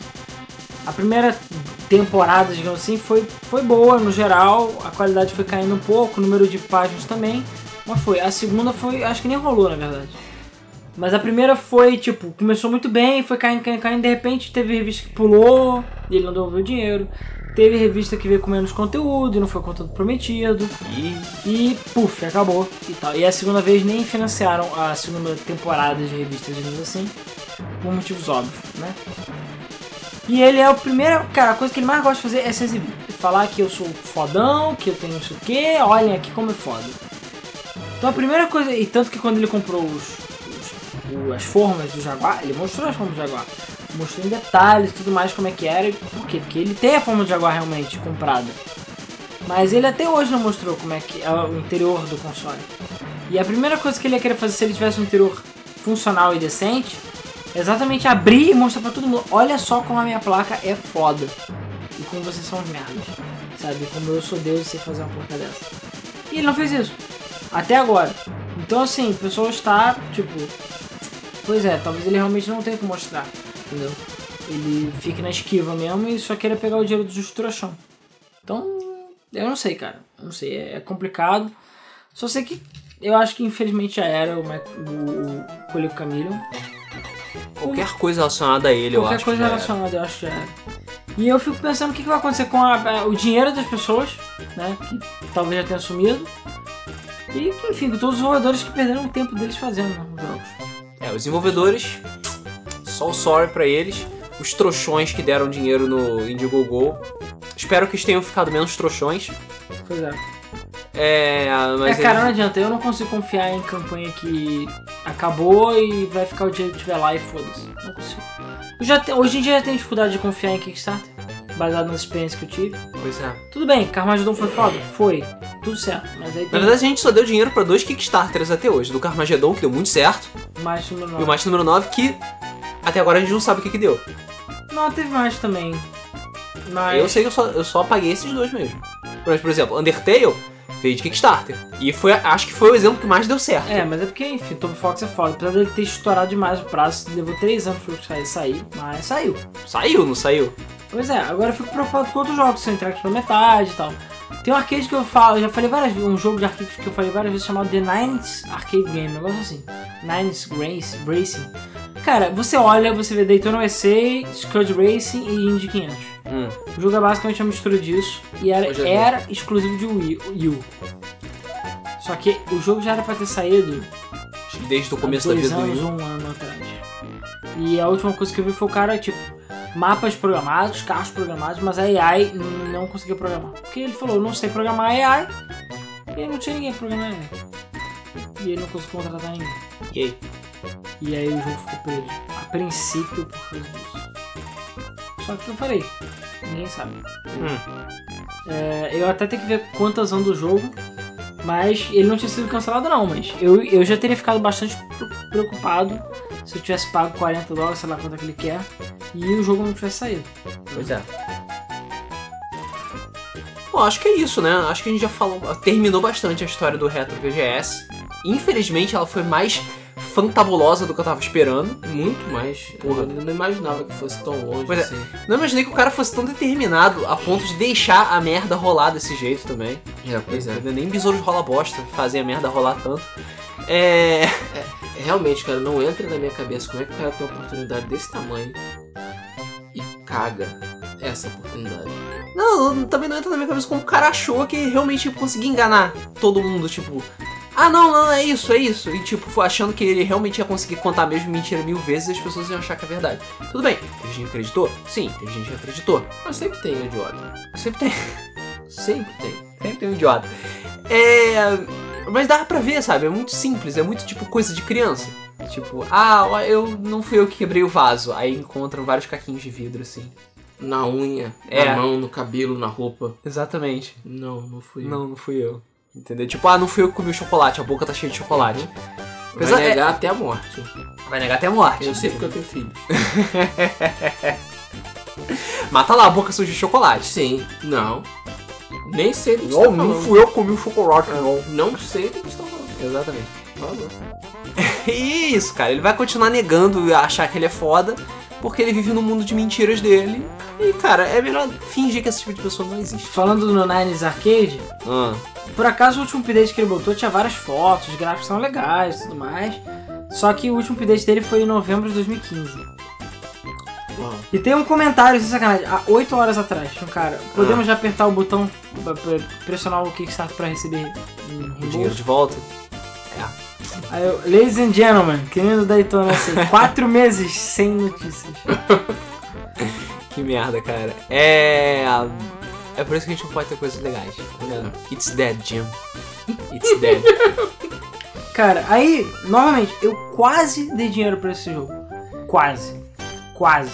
Foi por muito pouco. Porque ele não queria muito, ele queria tipo 20 ou 30 dólares pra cópia do jogo. E na época o dólar não tava essa babaquice que tá agora. Pois é. Como eu achei a ideia muito foda e o jogo parecia muito foda, é nóis. Imagina se tivesse dado dinheiro. Ele tá que nem o Maestro número 9, que também já era pra estar saindo. Não sai nunca essa merda. Né? Então assim, eu não tô dizendo que o Kickstarter é ruim. Mas não adianta, cara. Tá cada vez mais perigoso você dar dinheiro no É Kickstarter. porque aquela coisa bate a realidade, entendeu? Porque o nego vai chegando, não, vou abrir um Kickstarter pra fazer um jogo. Maneiro, pra caralho, vai receber dinheiro e tal, vai fazer. As pessoas não planejam direito. O cara não planeja, ele não tem experiência do. Às vezes até tem, mas ele esquece que o desenvolvimento de um produto, ainda mais de um jogo, tem uma caralhada de problemas, tem uma caralhada de obstáculos que ele tem que fazer, chega, passar, e tem problema pra caralho, entendeu? Dá Tem problema que certos considerar problemas. tudo isso. Tem Tem, que considerar o tempo isso. de desenvolvimento, tem que considerar atraso, tem que considerar que, sei lá, o cara vai ficar doente e vai atrasar o projeto. Tem que considerar que Alguém vai esquecer como se programa alguma coisa e não vai conseguir fazer funcionar, por, tipo, por limitação da engine, É. porque a empresa tá de sacanagem, porque o programador não é tão foda quanto ele achava. Ah, tem debug, tem alpha, tem beta, tem um cacete a quatro. Tem que considerar tudo É, isso. mas aí você pega uma pessoa como o Toby Fox, que é um cara que se dedica, né? Ele é músico, mas ele programou o jogo. Tudo bem que na Game Maker, não é tão difícil, mas. Ele fez um jogo incrível, né? Com bastante ramificações do caralho. Sendo que ele, tipo, foi ele sozinho, basicamente. Só que ele se dedicou e ele ganhou tudo bem, muito mais. Era pra ele ganhar, ele pediu 5 mil, ganhou 50 mil por aí. É, ele pediu 5 mil, ganhou 50, sim. E aí você E pega. agora ele tá ganhando muito mais, né? Porque Undertale foi um dos jogos que vendeu mais rápido na Steam também no lançamento. Ganhando Não, não para de vender. Depois do nosso podcast, o Grande deu um spike lá nas vendas. Todo mundo falou: comprei o jogo, comprei o jogo. Eu comprei. Pois é. O Rodrigo comprou o jogo. Até o Rodrigo, cara. E olha que o Rodrigo é o Rodrigo, hein? Pois é. pois é. Rodrigo. Cara, 20 reais. 20 reais, cara. Ah, 20 reais, cara. Tropão, pão de forma, cara. Pois é. Compra 20 reais. Exatamente. Cara, não, porque já tem pão de forma que tá quase 10 reais, cara. Não, tem pão de forma que está 10 reais a mais. Então. Já comprei de forma. Então, pois é. Beleza? Pão de forma, Undertale. É. Morrer de, de fome e jogar um Cara, tem de um co- combo no, no McDonald's é muito mais caro que Undertale. Você vai, você, é. porra, você vai entupir suas artérias com um lanche de- do McDonald's ou você vai se sentir bem e maravilhosamente realizado em jogar Undertale. Mesmo com fome. Mesmo com fome.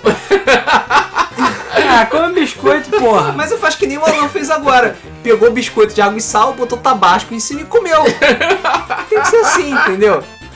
Por acaso, é uma excelente receita pra acordar. Por isso que eu como no Habib. Ou então pega frango de muitos meses na geladeira e faz Eu frango. vou- Por isso que vai no Habib's, pede seu hambúrguer de 3,90 e come feliz. É, Tirando a parte que o Habib's é assaltado, né? Mas tudo bem. É, pois é. Tirando a parte do assalto do Habib's, mas isso é outra história. Outra história.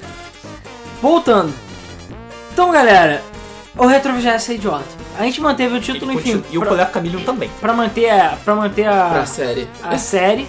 Até na descrição mesmo vou botar direitinho, mas é isso, galera. É a associação de merda e enganação.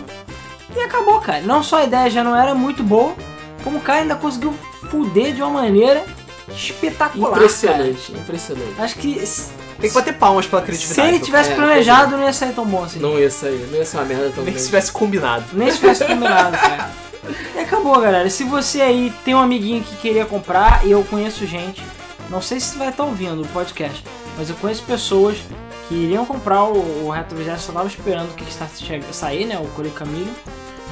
Que eu não sei se elas ainda acreditam ou não, mas enfim, mesmo sabendo que a maioria de vocês provavelmente não ia comprar mesmo, fico alerta de não só pra esse Kickstarter, como pra qualquer outro, pra qualquer outra situação. É, desconfiem, pesquisem, entendeu? Procurem saber. É aquela coisa, hoje em dia o mundo dos games tá uma merda. Você não pode comprar mais nada em pré-venda.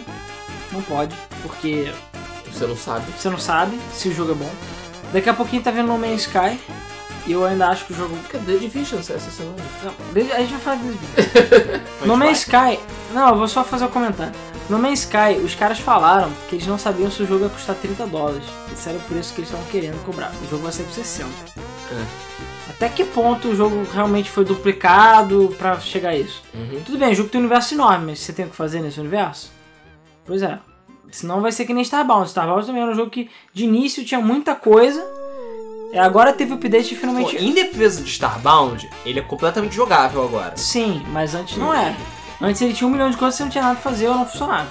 Então talvez no Man's Sky saia assim. Porque é uma empresa indie pequena, caralho. The Division, No mexicano é da Hello Games. sim, Hello É. Games. A Hello Games De- fez alguma coisa? Fez Joe Danger. Um e dois. Mas, cara, compara a escala de Joe Danger com o Não, simulador do escala- universo. Quando eu soube que era da Hello Games, eu falei, pera aí, aqueles caras fizeram Joe Danger? É. É, puta que pariu, que saldo do caralho que eles deram. Porque estão saindo de Do- Joe Danger É tipo, pra não É, mexer. Joe Danger é. é tipo, fiz uma cabaninha, beleza, agora vou construir a torre de Babel aqui, É, já volto. exatamente. Exatamente. É, eu pintei um, um boneco de palito pra fazer a capela assistindo. né? É, exatamente. Cara, ou você tem que ser muito foda, mas não vai ser porque o Toby Fox já, já fechou. Não, se bem que o Toby Fox foi 2015, mas. Não importa, ele vale por dois anos. Já fechou já. Ah, valeu. E aí, The Division, por sua vez, é, os reviews estão fechados, proibidos, eles só podem ser publicados no dia do. É, eles não vão distribuir cópia de vídeo. Eles não vão Só- distribuir Só cópia. depois do lançamento. Só depois do lançamento. Por quê? Porque eles sabem que o jogo é merda. Então não comprem The Division, entendeu? Então mesma coisa, não deem dinheiro pro Mike Kennedy, se você achar ele na rua, denuncie, entendeu? Dê uma porrada nele pra gente. É, liga pro Algema ele na. na Algema ele no poste. poste, tira a roupa dele. É. Porque, Olha, Bolsomito. porque, porra, tá foda, cara. Não, é por isso que a gente não pode ter coisas legais, como o Luiz falou. E ele enganou todo mundo, cara. Não foi pouca gente não, ele enganou muita gente. Cara, é. É isso. É basicamente isso. É, é- é triste a gente ter que fazer esse podcast, mas, cara, é sério. Tudo que eu falei aqui é sério. Todas as coisas que aconteceram são sérias. Você pode olhar na internet que tem fotos Tem registros. Tem eu achei registro. aqui rapidamente. e tópicos e notícias nos Estados Unidos. É, que tem E que gente escrevendo ensaios de páginas e páginas sobre o acontecimento também. sobre a treta que rolou, cara. Que, que, Que treta. treta. Que treta, cara. As tretas. Tretas. Não, não é nem, cara, esquece o Kickstarter. A preta por si só já é tretosa pra caralho. É, eu sei. Já é tretosa pra caralho. E, enfim, hip, é, retro VGS. Ele já tava morto, cara. Ele já tava morto antes mesmo de começar, cara. Cara, mas ele morreu, morreu mal, cara. Tá, morreu mal pra caralho, morreu né? mal. É, morreu. Esquartejado. É, ele escorregou e caiu no Sabe quando você começa a jogar aquela fase de Mario e você cai no buraco, logo no primeiro buraco? Não, você morre no primeiro Goomba. Mora no primeiro Goomba? Então, é O isso. primeiro Goomba era o Mike Kennedy. Exatamente. E, e o Retro VGS é isso. É o, é- o Retro VGS é o demo do Sonic 1 de Master System, que você morre no demo. Caralho, esses demos são maravilhosos, cara. O demo do Sonic, eu, eu, eu ficava olhando na loja lá na casa de vídeo e ficava assim, como assim? Eles não programaram o demo? Não, não programaram o demo. Tem vários jogos que são assim, o demo vai e tipo, morre. Então o Sonic andando, só que ele não pulava. Ou ele pulava, mas ele não pulava os inimigos. É. Então ele chegava no ponto que tinha um bicho, ele batia, pedia danar, ele batia e morria. E that's it. Esse era o demo inteiro do jogo. Foi mandado assim, cara.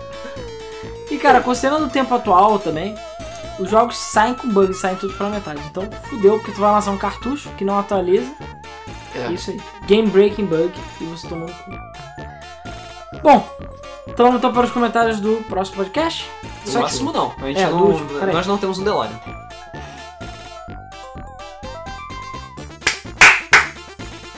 Bom, então antes de ir para os comentários do último podcast, vamos botar só aqueles recadinhos sempre, mas eu prometo que vai ser bem rapidinho. É, como sempre a gente... Queremos. Não, você fala não. Não. Como sempre, é, a gente tá com os gameplays na quarta, quinta, é, quarta, sexta e sábado, né? Dos dois Pokémons e Digimon. Novos gameplays virão no futuro, inclusive The Undertale, né? E além disso, a gente tá com o mesa do Flipper na quinta-feira, essa quinta também tem. Só que essa não vai ser a treta de semana, tem outras tretas tretosas também, como sempre. É, envolve é, depósitos de cadáveres. E Caralho. o negócio tá tenso. É, esse domingo saiu o Pudding Cash, que eu participei, o Felipe Vinha também participou, o Ricardo também participou, só por isso já vale a pena. É, Só por isso já vale a pena. a Cintia Mayara tava lá também, e o tema foi bem legal, era o que é ser gamer. É, Então- filosófico, né? Jogar tema- Minecraft. É, exatamente. A mulher mordeu o fio do controle quando tira foto. Lambeu o controle. Exatamente. Então, aí a gente, enquanto o último episódio, o anterior, o oitavo, foi tipo uma zona do caralho, esse episódio foi maneiro, foi bem argumentado, foi episódio sério. E a gente espera fazer isso futuramente também, que a gente É, é um plano de leve, entendeu? Então vai evoluindo. É, não adianta, até pegar o formato certo, as ideias, o negócio Mas vai o balançando. Mode mesmo, cara. Era uma zoeira no primeiro- nos primeiros É, episódios. Tem vários episódios que eu fico meio, tipo, se eu pudesse regravar. Ué, a gente pode. A gente pode. Com a magia do Pode. remastered. Se o É, PS4. reboot. A magia do remaster. Se o PS4 pode, e o Xene também pode. Pois é. E que mais? Ah, e também tem a coluna dela, Sai Friday, que sai toda sexta-feira, né? Não perco. A última foi sobre Her, que é um filme foda pra Filmaço. caralho. Porra, não vi. Porra, o Filme filme é é foda. Filme é foda. E pra mim a fotografia daquele filme é apaixonante, cara. Sim, Eu é. queria muito morar naquela na cidade futurista lá. que é basicamente Xangai com um pouquinho de CG. É. Ok. É, não Tem é Xangai, no, no, É Xangai com CG pra no esconder a filme eu não lembro se é Portland, sei lá. Mas ele foi filmado em Xangai. Só, cara, o filme é lindo, lindo, lindo. Tem no Popcorn. Ah, tá. É, isso aí, Rodrigo. Isso aí, Rodrigo. não, tem numa locadora perto de você, Luiz. É. Beleza? Locadora. Que- Quero ver você achar uma locadora em algum lugar. Cara, a locadora mais perto de mim acho que deve estar É, pelo menos 40 Net Now. Sky, Sky Now, sei lá, deve ter uma porra dessa. Sky Now. Eu espero aparecer no Netflix. Tudo bem. Eu tenho muito filme pra assistir. Eu espero pra aparecer no Netflix. Wink, wink. É, né? wink, Piscadinha. É. Beleza, Luiz, a gente entendeu. Piscadinha. Fica tranquilo, piscadinha. Piscadinha. É. que mais? Bom, então é isso. Tem mais alguma coisa? Não. Bom, tá bom, o Luiz já chegou e já falou. Então vamos para os comentários do último podcast que foi sobre Undertale. Sem spoilers. Ah, e é claro, não deixem de dar a opinião de vocês sobre essa treta tretosa aí do Mike Kennedy. Espero que vocês tenham gostado dessa capa. Ficou muito foda. Estava num delírio quando eu fiz a capa. Vamos lá. Então vamos lá, começando com os comentários do YouTube. Lembrando que a gente vai ler os comentários do podcast Undertale, entre parênteses, sem spoilers. Começando pelo. Sem spoilers, indeed. Ah, sim, claro. Tem a gente... que botou spoiler nos comentários e a gente não vai ler os A spoilers. gente não vai ler os beleza? spoilers. Porque, enfim, spoiler. É, porque spoilers. E tem muita gente que não jogou, inclusive o Rodrigo que está aqui, comprou agora o jogo e ainda não jogou. Mato. Então por isso a gente não quer falar que o fulaninho É, morre é, no final, sim, entendeu? exatamente. De uma forma trágica, Sim. entendeu? É, Enfim, é, então a gente não vai ler spoilers. Se você quiser ver os spoilers, lê aí os comentários que, enfim, tem spoilers. Então vamos lá, vamos começar pelo comentário do Alec Oliveira, que falou first, porque sim. Pau no cu do First. Obrigado, first. obrigado pela grande. é, Obrigado pelo, por poder botar o pau no cu algum First. Próximo comentário: Vendedor de Dragões de Maratonistas. Vamos lá, o que falar desse jogo que eu só fiz duas rotas e já considero pacas? Bom, ainda não fiz a rota que faltava, mas quando terminei, eu sentei na minha cama e em posição fetal e falei comigo mesmo. Eu não acredito, é melhor do que Chrono Trigger. Ah! Eu- cara, não tem jeito. Eu, quando eu zerei o primeiro, o primeiro final, que todo mundo conta, a maioria dos- só se você for um doente mental que você não consegue aquele final, é. Eu falei com ele, ah, o jogo é bom, mas eu não sei se é melhor que o Chrono Trigger. Aí quando você faz o segundo, Aí eu cheguei que é o final que todo mundo cheguei e normalmente você- Alan, continua jogando essa porra. Aí Faz você direito." fica, uau. e aí você, enfim, descobrindo todas as minúcias do jogo, você realmente fica bolado. Uau. Principalmente as músicas. Não, Chrono Trigger tem músicas muito boas, mas Undertale. E detalhe, falar em rotas e finais, eu falei com eles que eu sabia que o jogo não tinha só três finais. O jogo tem 21 finais na realidade. Você já bateu com o Trigger. É, É, é. é. Não considero É. que Game Over conta como, como o final do Chrono Trigger e não conta como o de Undertale, a princípio. É. É. Depois a gente discute sobre isso. É, algum dia a gente discute. Mas enfim, voltando, é, o parte pulando um pouquinho a parte do spoiler, ele falou que pra mim é o quarto melhor jogo que ele já jogou na vida. E por sinal, o personagem favorito dele é o sensacion... sensacional, desculpe, não resisti a piadinha. E depois saindo do assunto do podcast para É, Hunter, Hunter x Hunter, se até o DiCaprio ganhou o Oscar, o autor vai, conseguir, vai continuar lançando essa merda. Cara, o. É porque fazer piada de esqueleto é osso, né, cara? É, cara. É, tem um monte de piada de esqueleto no jogo. É, próximo comentário do Jonatas João Estrela. Ainda prefe- pretendo jogar Undertale, então, ainda bem que esse podcast não tem spoilers. That's the point. Arthur4272. Eu ainda não joguei Undertale, mas pelo podcast de vocês já deu pra entender o porquê do jogo ser tão bom. O jogo foi feito com amor, foi feito pra ser carismático, pra entreter o jogador. Me deu vontade de jogar, e agora só falta os 20 reais. Ótimo podcast. Pet Whisky 2012 pediu gameplay de Undertale, porque ele falou que quer chorar mais uma vez com os finais e ver vocês chorando com os personagens também. E ele falou pra não fazer aquele final. Too late. E ele falou que ele sentiu falta da Temi na capa. Ah, eu Mas sei. Você não fala- botou Temi, cara. Porra, eu botei isso pra caralho. Como... Tudo bem, tudo bem. Gente, a Temi não tá porque ela tá na faculdade. é porque o Luiz pagou a faculdade dela. Exatamente, eu paguei a faculdade dela. Então, só quem jogou entende. O melhor é a cara do Rodrigo, tipo, que merda que você tá What the fuck? Você vai saber. Você Ou vai não. Talvez não, mas você vai saber. É, Luiz Luiza 12. Só lembrando que teve promessas de que o podcast 150 ia ser sobre se Avatar é anime ou não. Não. Aliás, Foi, foi o 200. Não. Foi o 200. É, Era pra ser o 200. Mas agora a gente tem uma- um Coringa. Tem um Coringa. Chamado Pudim Cash. No Pudim Cash a gente vai falar disso. Aham! Então, Agora quem sim. sabe no 100 daqui a 800 Pode semanas. ser uns 50, sabe? Não É. precisa ser tanto. Pode ser que ver com a 10. Cintia. É, Pode ser no 10, é ótimo. Undertale é um jogo maravilhoso, facilmente o melhor jogo da década, pulando os spoilers. E realmente, que nem eu tava falando com, com o Alan, que ele falou com você alguns tempo, algum tempo atrás, a tradução pode demorar um pouco pra sair ainda, dependendo de quanto a gente está trabalhando nela. Mas vai sair e eu espero que saia bem localizada, mesmo que tenha que traduzir nomes. Sim, Alan, Pairulito e Saltitão são boas traduções. São sim. Cara, são boas, mas eu hum, tenho coceira. tenho coceira. O que me incomoda não é traduzir os nomes, o que me incomoda é traduzir alguns nomes e deixar os outros originais. É, Isso, isso é me foda. incomoda pra caralho, Isso é entendeu? Porque você traduzir Correr Rio e não traduzir Winterfell. Porra, é Sim. cá inverno aquela merda. Nossa, cai inverno. Cai em Cara, se tem que aportuguesar, tem que aportuguesar tudo. É. Blizzard Way of Life. Exatamente. Então o novo jogo vai ser o conto de baixo. Vento bravo. Exatamente. Evento bravo. O conto de baixo. Conto de baixo. É. Subconto. Papiro. Exatamente. São. São. O nome não é necessário. O, nome, o título você não precisa necessariamente Eu traduzir. sei, mas pô, os isso- personagens. Não, tem que traduzir, traduzir tudo. Enfim, espero ansiosamente gameplay de Undertale e ver o coração do Alan quebrando em mil pedaços. Porra, Muito demais. bom o trabalho de vocês, valeu e continue assim. Porra, a tutorial não teria tradução, o Asgore, as tripas. não, porque são nomes. As tripas. Ah, ah, porra. Valeu. É, Super Nerd. Dessa sale não passa. Sim, sale, porque eu sou BR e adoro uma promoção. E 20 reais por um jogo com gráficos da início da vida do Super Nintendo, mesmo sendo le- legal pacas, acho que não vale a pena. E essa capa também está foda pacas, altas produções. E pra completar o meu comentário do vídeo das maravilhas da Maxis, eu gosto de Spore e na, é, e na minha Steam tenho 13 horas, mas já joguei esse jogo craqueado mais do que eu me orgulho. Voltando, o Alec Oliveira, agora comentando sobre o cast. Não sei o que dizer de Undertale, como ele é. Como já falei no grupo do Telegram, eu tô totalmente cru em relação ao jogo. Até eu vi esse cast e sabia por cima do que se trata. Vocês me convenceram nos primeiros 10 minutos. Toda a proposta do jogo me agrada. Exatamente o que eu sempre pensava de clichê de videogame, mas colocado no jogo. Como venda de itens, que são, e outras coisas comuns de RPG. É, fora os gráficos simples, mas um primor em pixel art, que é algo que eu admiro muito, a história maluca e super interessante, e a trilha sonora, que escutando pelo cast são maravilhosas. O que eu sinto falta de verdade nos jogos de hoje em dia é a música que grava na cabeça. E Undertale tem isso, assim como Shovel Knight e jogos que resgatam esses climas mais retrô.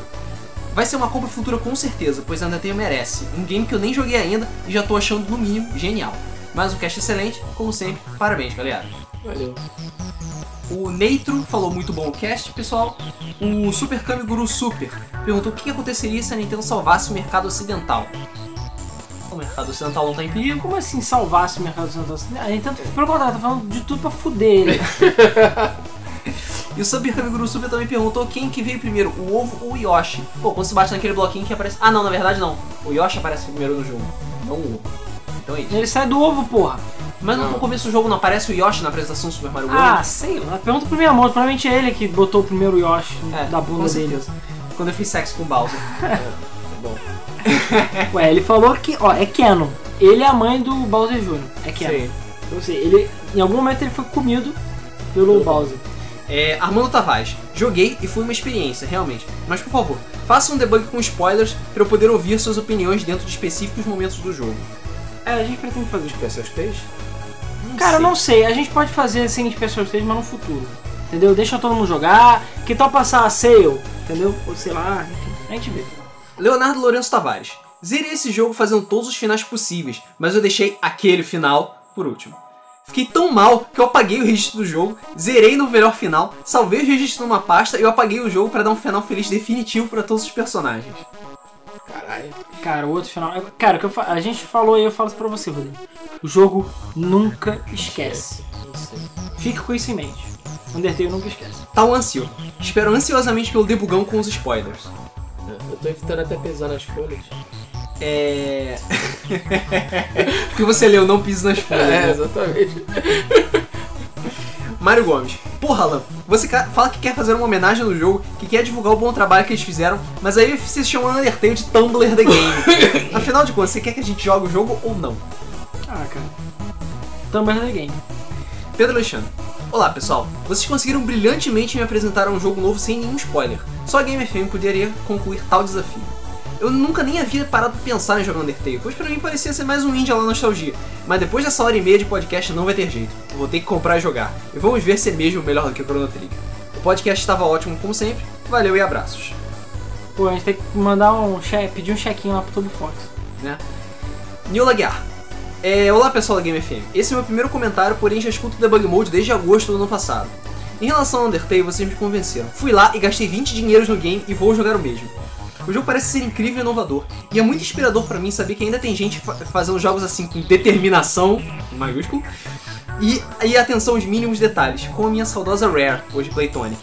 Sou programador há algum tempo e comecei a fazer alguns joguinhos. São jogos como Undertale que me motivam a tentar fazer os próprios jogos. Ótimo podcast, ótima trilha e a capa perfeita. Abraço a todos. PS, vou ganhar mais sorteios ainda. Filho da puta, gostou pra caralho. Pô, passa a sorte aí pra gente, tá? A gente tá precisando, cara. Bernardo Poparte. E aí galera do Debug? Após uns 5 meses pedindo pro Alan jogar e o Luiz falar finalmente um podcast só dele. Agora eu vou soltar uns spoilers, então estejam avisados. Vamos pular os spoilers, avisados. infelizmente. É... Ele falou que ele tem uma ligação enorme com todos os personagens depois de ele ter terminado o jogo. Que ele achou o jogo muito foda. Sim, os personagens que- são muito bons. Exatamente, que eles são todos muito carismáticos. E que ele infelizmente está passando por um momento vagabundo da minha vida, sem emprego e nada pra fazer, então ele não pôde comprar o jogo. Ele foi até a Bahia dos Piratas alugar uma cópia, mas com certeza vou comprar quando puder, sendo ou não em sale. Eu não sei se foi ele ou se foi alguém que falou. Eu não, é, foi o Foca Galáctico. Eu não sei quem ele é. Exatamente, sei que ele é o Foca Galáctico. É, Ele falou ele perguntou assim: Ah, eu joguei também a versão, a cópia alugada lá do, do da Bahia dos Pirata lá.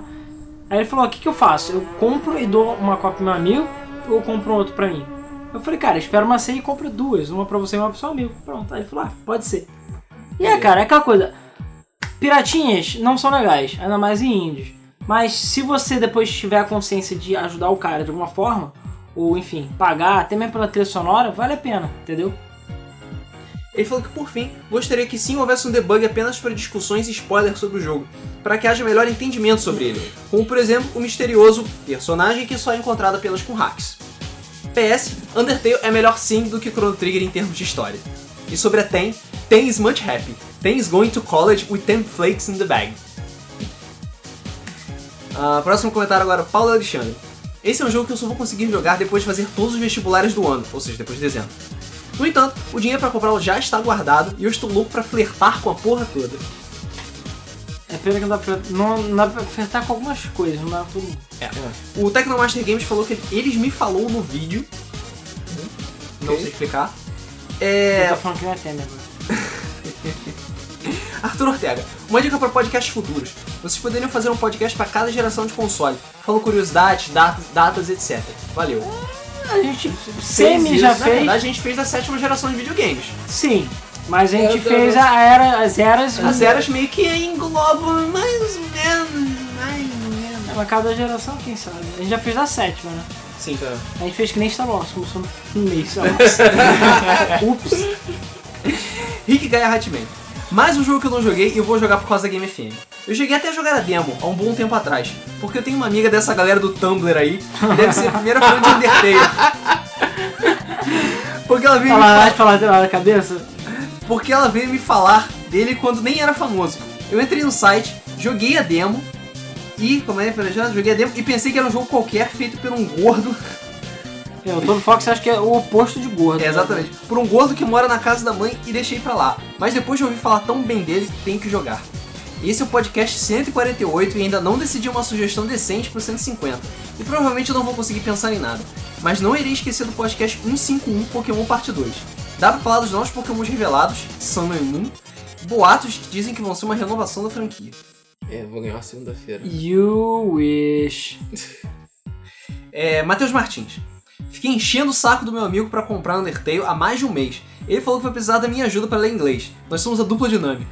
Não contei nada pra ele sobre o jogo e nem ele sabe das mecânicas. Vocês acham que eu deveria fazer alguma coisa quando ele jogar? Tipo, ei cara, não mate o personagem tal? Ou tipo, deixar ele fazer o que ele quiser? Cara, deixa, ele fazer o que ele quiser, porque. Porque Parte- Undertale é o reflexo da sua alma. É. Uau. Não, a parte da graça do ET é exatamente você fazer o final que você fizer primeiro. E aí depois você faz os outros. Você joga da maneira que você quiser. Depois você tenta fazer os finais mais é, afixados, digamos assim. Deixa ele fazer o que ele quiser. Exatamente. E ele pediu pra fazer spoiler, é, parte 2 com spoilers. Sim, a gente deve fazer. Rodrigo Dias. Tentei jogar esse jogo antes de ouvir o podcast e digo que só joguei por apenas uma hora. E juro que não vi muita coisa sobre esse jogo. Talvez por ter jogado pouco tempo e, é, eu não tenho, e não tem intenção de jogá-lo novamente tão cedo. Cara, o início do jogo você não dá uma foda por ele. É, eu. Eu joguei primeiro uma ou duas horas o jogo você fica assim, tipo, tá, o que, que vai acontecer? Mas depois o negócio vai indo, vai indo, vai indo e vai ficando doido, entendeu? E ainda mais se fizer certos finais. Ana, Ana Beatriz Padilha de Figueiredo. Ótimo podcast. Só queria fazer uma observação sobre o jogo não possuir conquistas. Como já foi dito no podcast, você pode passar o jogo todo sem matar ninguém e fazer amizade com todo mundo, que supostamente vê seus inimigos. Ou você pode dar um new game no final e fazer coisas piores ainda. Você não pode falar que decidiu voltar e matar só porque você quer determinada conquista. Você voltou e matou porque você é sádico. Você voltou e matou só pra ver o que acontece.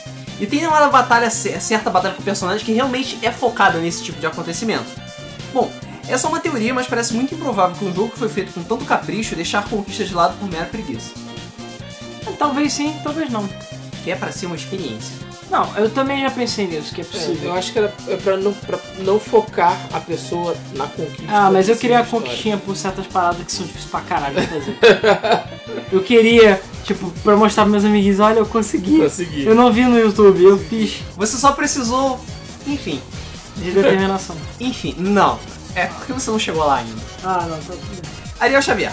Gostei muito do podcast. Agora fiquei mais interessado ainda. Gosto muito de RPG e de Bullet Hell, e só isso já seria um bom motivo pra jogar, mas depois desse podcast fiquei ainda mais interessado no jogo. Random Gamer. Perdeu a chance de fazer uma série ótima.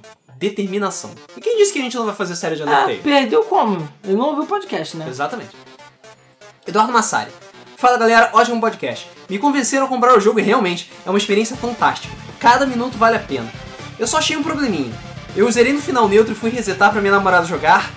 Enfim, eu não vou contar spoilers, mas logo no começo já parece que o jogo tá completamente diferente. Tem algum jeito? Ah, e faça uma pequena enquete sobre onde moram os ouvintes. Sempre fui curioso a respeito. Sou mineiro, mas moro em São Paulo. Grande abraço e até. É, Cara, pois é. Então, quando a gente fala que Undertale nunca esquece, isso é sério. Tem uma única forma de você fazer isso. É você Duas apagar. Duas? O True Reset? O True Reset ele não consegue fazer se ele não fizer Exatamente, se ele não fizer certas não, coisas. Não adianta. A única maneira de você fazer isso no seu computador é entrar lá na pasta seu, é, usuários, seu nome, appdata, que é uma pasta oculta do computador, local, e lá tem Undertale, é lá que ficou o seu save. Aí você deleta essa pasta, e aí sim o jogo vai esquecer de tudo. É a única forma. Então, ou então você clica no, no na Steam, bota deletar todo o conteúdo e baixa. Eu acho que Ele ele vai... local content da Steam não funciona. Porque ele faz o backup dos arquivos que ele upou na cloud. Hum. Entendeu? Por isso que é uma merda. É um pouco mais complicado, é possível. Mas é um. É, se você procurar na internet você consegue. Porque sim, se você fizer isso de novo, o jogo vai saber o que você tá fazendo, não adianta. É, vamos lá, William Halbert. Olá pessoal da Game FM. Undertale é um jogo realmente muito bom, bom até demais. Mas parece que foi feito, um jogo que foi feito por mais de 100 pessoas. Eu fico parado de 10 minutos só pra ouvir a música. Penso 10 vezes antes de fazer qualquer ação. É um jogo que mexe com o seu psicológico e mudou o meu estilo de vida. Um dos jogos que mais me mudaram, assim como Life is Strange também. Ele botou um spoiler aqui, infelizmente não vou ler. O Toby Fox mesmo falou, falou no Twitter dele que ele falou que que importa pra ele é exatamente isso. Teve gente que falou que graças ao Undertale vai ser, vai ser mais gentil na vida. Ah, sim, ele, eu ouvi o, o tweet que falou que, tipo, ah, quando as pessoas vêm e me falam, tipo, ah, não, eu aprendi a ser mais gentil, passei por um momento difícil da minha vida. E Undertale me ajudou e me tal. ajudou, ele falou que só me isso ajudou já a ganhar, vale. me, me ajudou a conviver com depressão e tal. Ele falou que só isso é mais importante que qualquer prêmio que ele já recebeu e vai receber na vida. Foda. Foda. Igualzinho a EA, né? É, Igualzinho. porra. Igualzinho a EA. Igualzinho. É, podcast legal. Apoio o Bolsonaro. O Bruno Menezes agora. Podcast legal. Apoio o Bolsonaro e não me incomodei com o jogo. Então vocês aí também conseguem. Por favor, gameplay de The Sims. Melhor série. Então você não tá apoiando o Bolsonaro o suficiente. Temos pra Debug Mode, personagens idiotas dos games, jogos que te façam questionar a vida, a Game FM idiota e bugs engraçados. No Debug Mode, São bons, tá? um dos motivos que acredito que torna o cast mais engraçado são as analogias e as encenações de vocês. Por exemplo, quando vocês falaram do Saturno ter lançado antes, vocês se colocaram no lugar dos vendedores de forma engraçada. O quê? Vocês mandam esse lote de merda e começam a povo vender sem aviso? Enfia essa merda no rabo japonês de vocês então. Ou quando vocês estão fazendo comparações bizarras. Tipo, a Blizzard é a irmã siamesa da Activision. Queria também ressaltar a melhor comparação, e que explica muito bem como se trata os negócios do mundo dos games. Ela compra 6% da Ubisoft e ela não pode fazer nada. Ela só fica pensando, como assim? Comeram 6% da minha bunda e eu não posso nem reclamar. Mas é isso. Mas é isso mesmo. Comeram 6% da minha bunda e eu ainda não comi ninguém. Melhor podcast. E filhos da puta. Comecei a ter uma crise de riso fudida na esteira e fiquei mal. Quase caí e morri. Bom, até onde a gente sabe, ninguém morreu ouvindo Debug Mode. Ainda. Não seja o Ainda. primeiro. Se alguém for o primeiro, por favor, mande uma mensagem pra gente. Se ninguém morreu no podcast de Creepypasta, é porque realmente não tem como morrer. Mande mensagem, se alguém morreu, mande mensagem pro Alan, tá? Porque eu não quero receber A culpa é dele. mensagem. Fala aí, porra, morri e foi no podcast Aí, tal. filha da puta, morri. A culpa é tua. A gente botar um death count lá. É, PS, hashtag Team Capitão América. Agora partindo para os comentários do site, vamos começar com o comentário da Gab- Gabriela Florido, que falou que ela achou muito bom o podcast. Legal. Obrigado. E ela parece que é nova, então, É. o primeiro vez que comenta. Então, olá. É, bem-vinda. É, comentário do Vitor também. Sobre o que foi falado, que na internet todo mundo fala mal de COD e que na realidade todo mundo compra e joga, agora, 5 de março de 2016, existem 21.523 mil pessoas jogando Arma 3 e 14 mil pessoas jogando é, Call of Duty Black Ops 3 na Steam. A fonte dele, o Steam Charts. Eu estou comparando COD com FPS realista de nicho. O CSGO tem 258 mil jogadores no momento, 17 vezes mais. Caralho. É pouco, hein? Porque o, o CS chega de gente pra caralho. Eu, atualmente, acho que o jogo mais jogado da Steam é o CS. Sim. Mais do que Team Fortress. Mais do que Dota, essas coisas. Ah, não. Dota acho que é o primeiro, verdade. Mas enfim, o CSGO tá tipo. CS tá... Tá disparando. Pra um jogo que torceram pra caralho o E sabe o que eu nariz, acho né? engraçado? CSGO demorou pra. Demorou. É, demorou pra engrenar. Porque eu lembro que quando lançou, todo mundo ficou tipo, Ah, ah, o nego cagou. não é 1.6, foda-se. É. E nego, ninguém jogou. Eu lembro que os servidores eram meio Ah, o vazios. jogo tá melhorando. Tá É, melhorando. tá melhorando também. Agora tem arma cor-de-rosa. É, arma tem arma de bacon, as coisas não tinha também. Pois é. É, em consoles a coisa muda de figura. Sobre o Bolsonaro, sim, ele às vezes fala uma coisa ou outra ridícula sobre pressão e provocação, mas continua sendo político que briga por redução da maioridade penal, posse, porte de armas, etc. É, É, ele é o especialista em armas, né? cara? bom, cada um com seu cada um. Sim. Ah, a gente só falou a parte dos gays mesmo, só isso. É, e pra terminar os comentários, Beto de Trento. Salve galera do Debug Mode, tranquilidade? Bom, faz tempo que eu não comento, porém, não perco nenhum Debug Mode e nenhum mês do Flipper também. Vou deixar aqui o parabéns pelo ótimo trabalho. Valeu! Obrigado. Gostaria de fazer aqui alguns comentários de outros podcasts antes de falar desse. Na sessão de comentários de podcast da nostalgia, da era da nostalgia, alguém falou algo sobre os jogos lançados em 94 como o melhor ano nos games, e vocês confirmaram isso, falando que em 95 não tinha saído muita coisa não. Confesso que eu tive um leve sopro no coração. E após alguns segundos recobri a consciência. Pensei, porra, não pode ser. Como é que eles esqueceram justo o ano que Chrono fucking Trigger foi lançado? Sem contar outras pérolas como Donkey Kong Country 2, Yoshi's Island, Warcraft 2, Motherfucking Warcraft 2, Full Throttle, Mega Man X3, Mortal Kombat 3, Street Fighter 0, entre outros. Peraí, calma, calma, calma. Street Fighter 0, Mortal Kombat 3 e Warcraft de PC. A gente não tava falando PC. Eu não sei se Mortal Kombat 3 e Street Fighter 0 lançou em E 95. eu acho que o Chrono saiu em 94 no Japão, não foi? Foi 94 no Japão. Ih, agora você me pegou, não sei. Eu tenho quase certeza que foi 94 no Japão 95 na América. Mas. Ha! mas, Não, tudo bem. é, mas aí, tranquilo. Lembrar de data é tenso mesmo. E é que pra mim o ano de 95 foi tão foda que os meus 12 anos na época foi uma experiência inesquecível. Sobre o podcast 144, Desafio da Ilha Deserta. Os jogos que eu levaria seriam Diablo 2, por mais que eu tenha jogado 3 pra caralho, o 2 tem um quê de nostalgia muito grande pra mim. E dá pra correr. Sem É, contar que que as árvores de magias pra usar os pontos de skills não são reutilizáveis, como o Diablo 3. Ou seja, gastou ponto em magia merda já era. O bagulho é roots, porra. São 7 classes de personagens com, sete, com 3 árvores de skill cada, dando pra fazer combinações diferentes entre elas. Ou seja, se eu jogar com cada possibilidade é coisa pra cacete. Sem contar que Diablo 2 no Hell é difícil pra caralho. Não dá pra ficar pulando o nível não. Tem que passar tudo normal, depois é Nightmare, depois é Hell. Resumindo, se o desafio é ficar um ano nessa ilha, uns 5 ou 6 meses dá pra perder tranquilo com Diablo 2. StarCraft, pelo simples motivo de ver com as três campanhas single player juntas, uma de cada raça, e o modo melee pra jogar contra o PC, que dependendo era desafiador pra cacete, não até pra deixar 7 contra 1, que era praticamente impossível. Fora o lance de customizar o mapa, que você perdia horas e horas e horas e nem percebia. Donkey Kong Country 1 ou 2. O jogo dispensa palavras, porém a trilha sonora é tão épica, tão foda, que às vezes nem jogaria, só entraria nas fases e ficaria escutando essa obra-prima. Eu Aliás- adorava fazer isso no Donkey Kong Country. Pois é. Que eu deixava na música do mapa. Adorava aquela música. A música do mapa. Sim. É, Dave Wise é um dos top 5 compositores pra mim. O cara é foda. Sim, Dave Wise é, É um mito. Mito. Ele é mito. Ao contrário do Bolsonaro, ele é mito. É, o cantor do Bolsomito, ele é mito. Chrono Trigger. Jogo épico, trilha sonora épica, gameplay longo e dá pra fazer os 12 e fazer os 12 finais iria aumentar consideravelmente a duração. Apesar de já ter feito todos os finais, hoje em dia eu só lembro de como fazer uns 6 mais ou menos, eu teria que desbravar os outros. Sem contar que tem umas magias de matéria negra do Magos que eu não achei até hoje. Seria um ótimo desafio pra achar todas. Street Fighter 2, clássico, não enjoa, não cansa, jogaria todos os dias sem exceção. Perde por não ter multiplayer, porém, como o Alan falou, treinar macacos pra jogar um contra nessas regras, tá nas regras, então tá valendo. Sem contar que dá pra jogar contra a máquina do Very Hard ou 8 estrelas é um desafio à parte. Tomar ter 75% de dano da dentada do Blanca, ou joelhada na cara do Honda Infinitos até a morte, ou dois pilão hit kill do Zangief não tem preço. É. Quantas... Sadismo.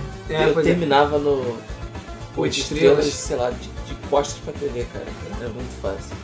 Quantas e quantas vezes eu visualizei estourando meu controle do chão, perdendo disputa de magia contra o Gaio. Você enxergava dois Sonic Boom na tela, mesmo com o Ryu não dava pra É verdade. O cara era muito bizarro, cara. Era muito É ladrão. porque a máquina tem botão Sonic Boom, ela não precisa É. ficar carregando pra trás. Ela joga no 3DS. É. Sou o podcast 145, Jogos Bizarros. Só tem um nome, mente.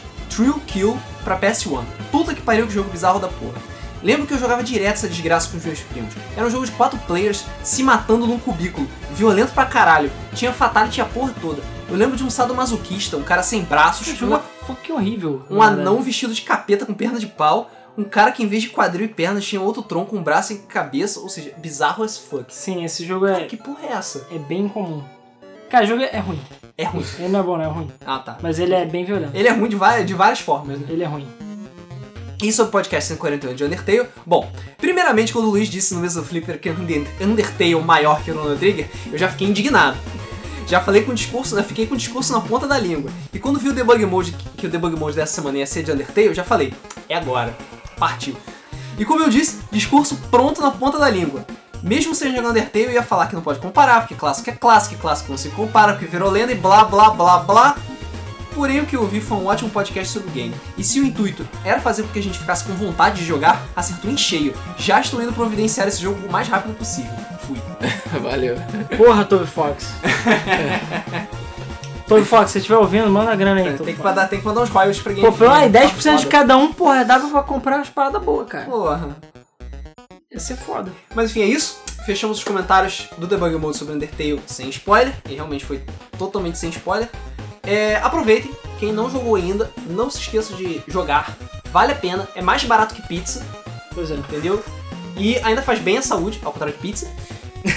Então. É, depende do, do- do momento do jogo, né? É, Você pode ter um infarto. é. Sei lá. E você vai estar ajudando o Toby Fox, ele é legal. Claro, ajuda o Top Fox, o Top Fox é um cara maneiro. É, então é isso aí. Ficamos por aqui. Esse é o podcast 149. Caralho, fudeu, pra 150. Próximo 150. 150. E a gente não tem a menor ideia do que Avatar fazer. é anime. É Avatar anime é o caralho, beleza? deixa, deixa, joga bomba na Cintia. Aí o filho é dela. É, então é isso aí. Eu nem vi a contar. Nós ficamos por aqui. E até o próximo Debug Mode. Valeu! Valeu. 150.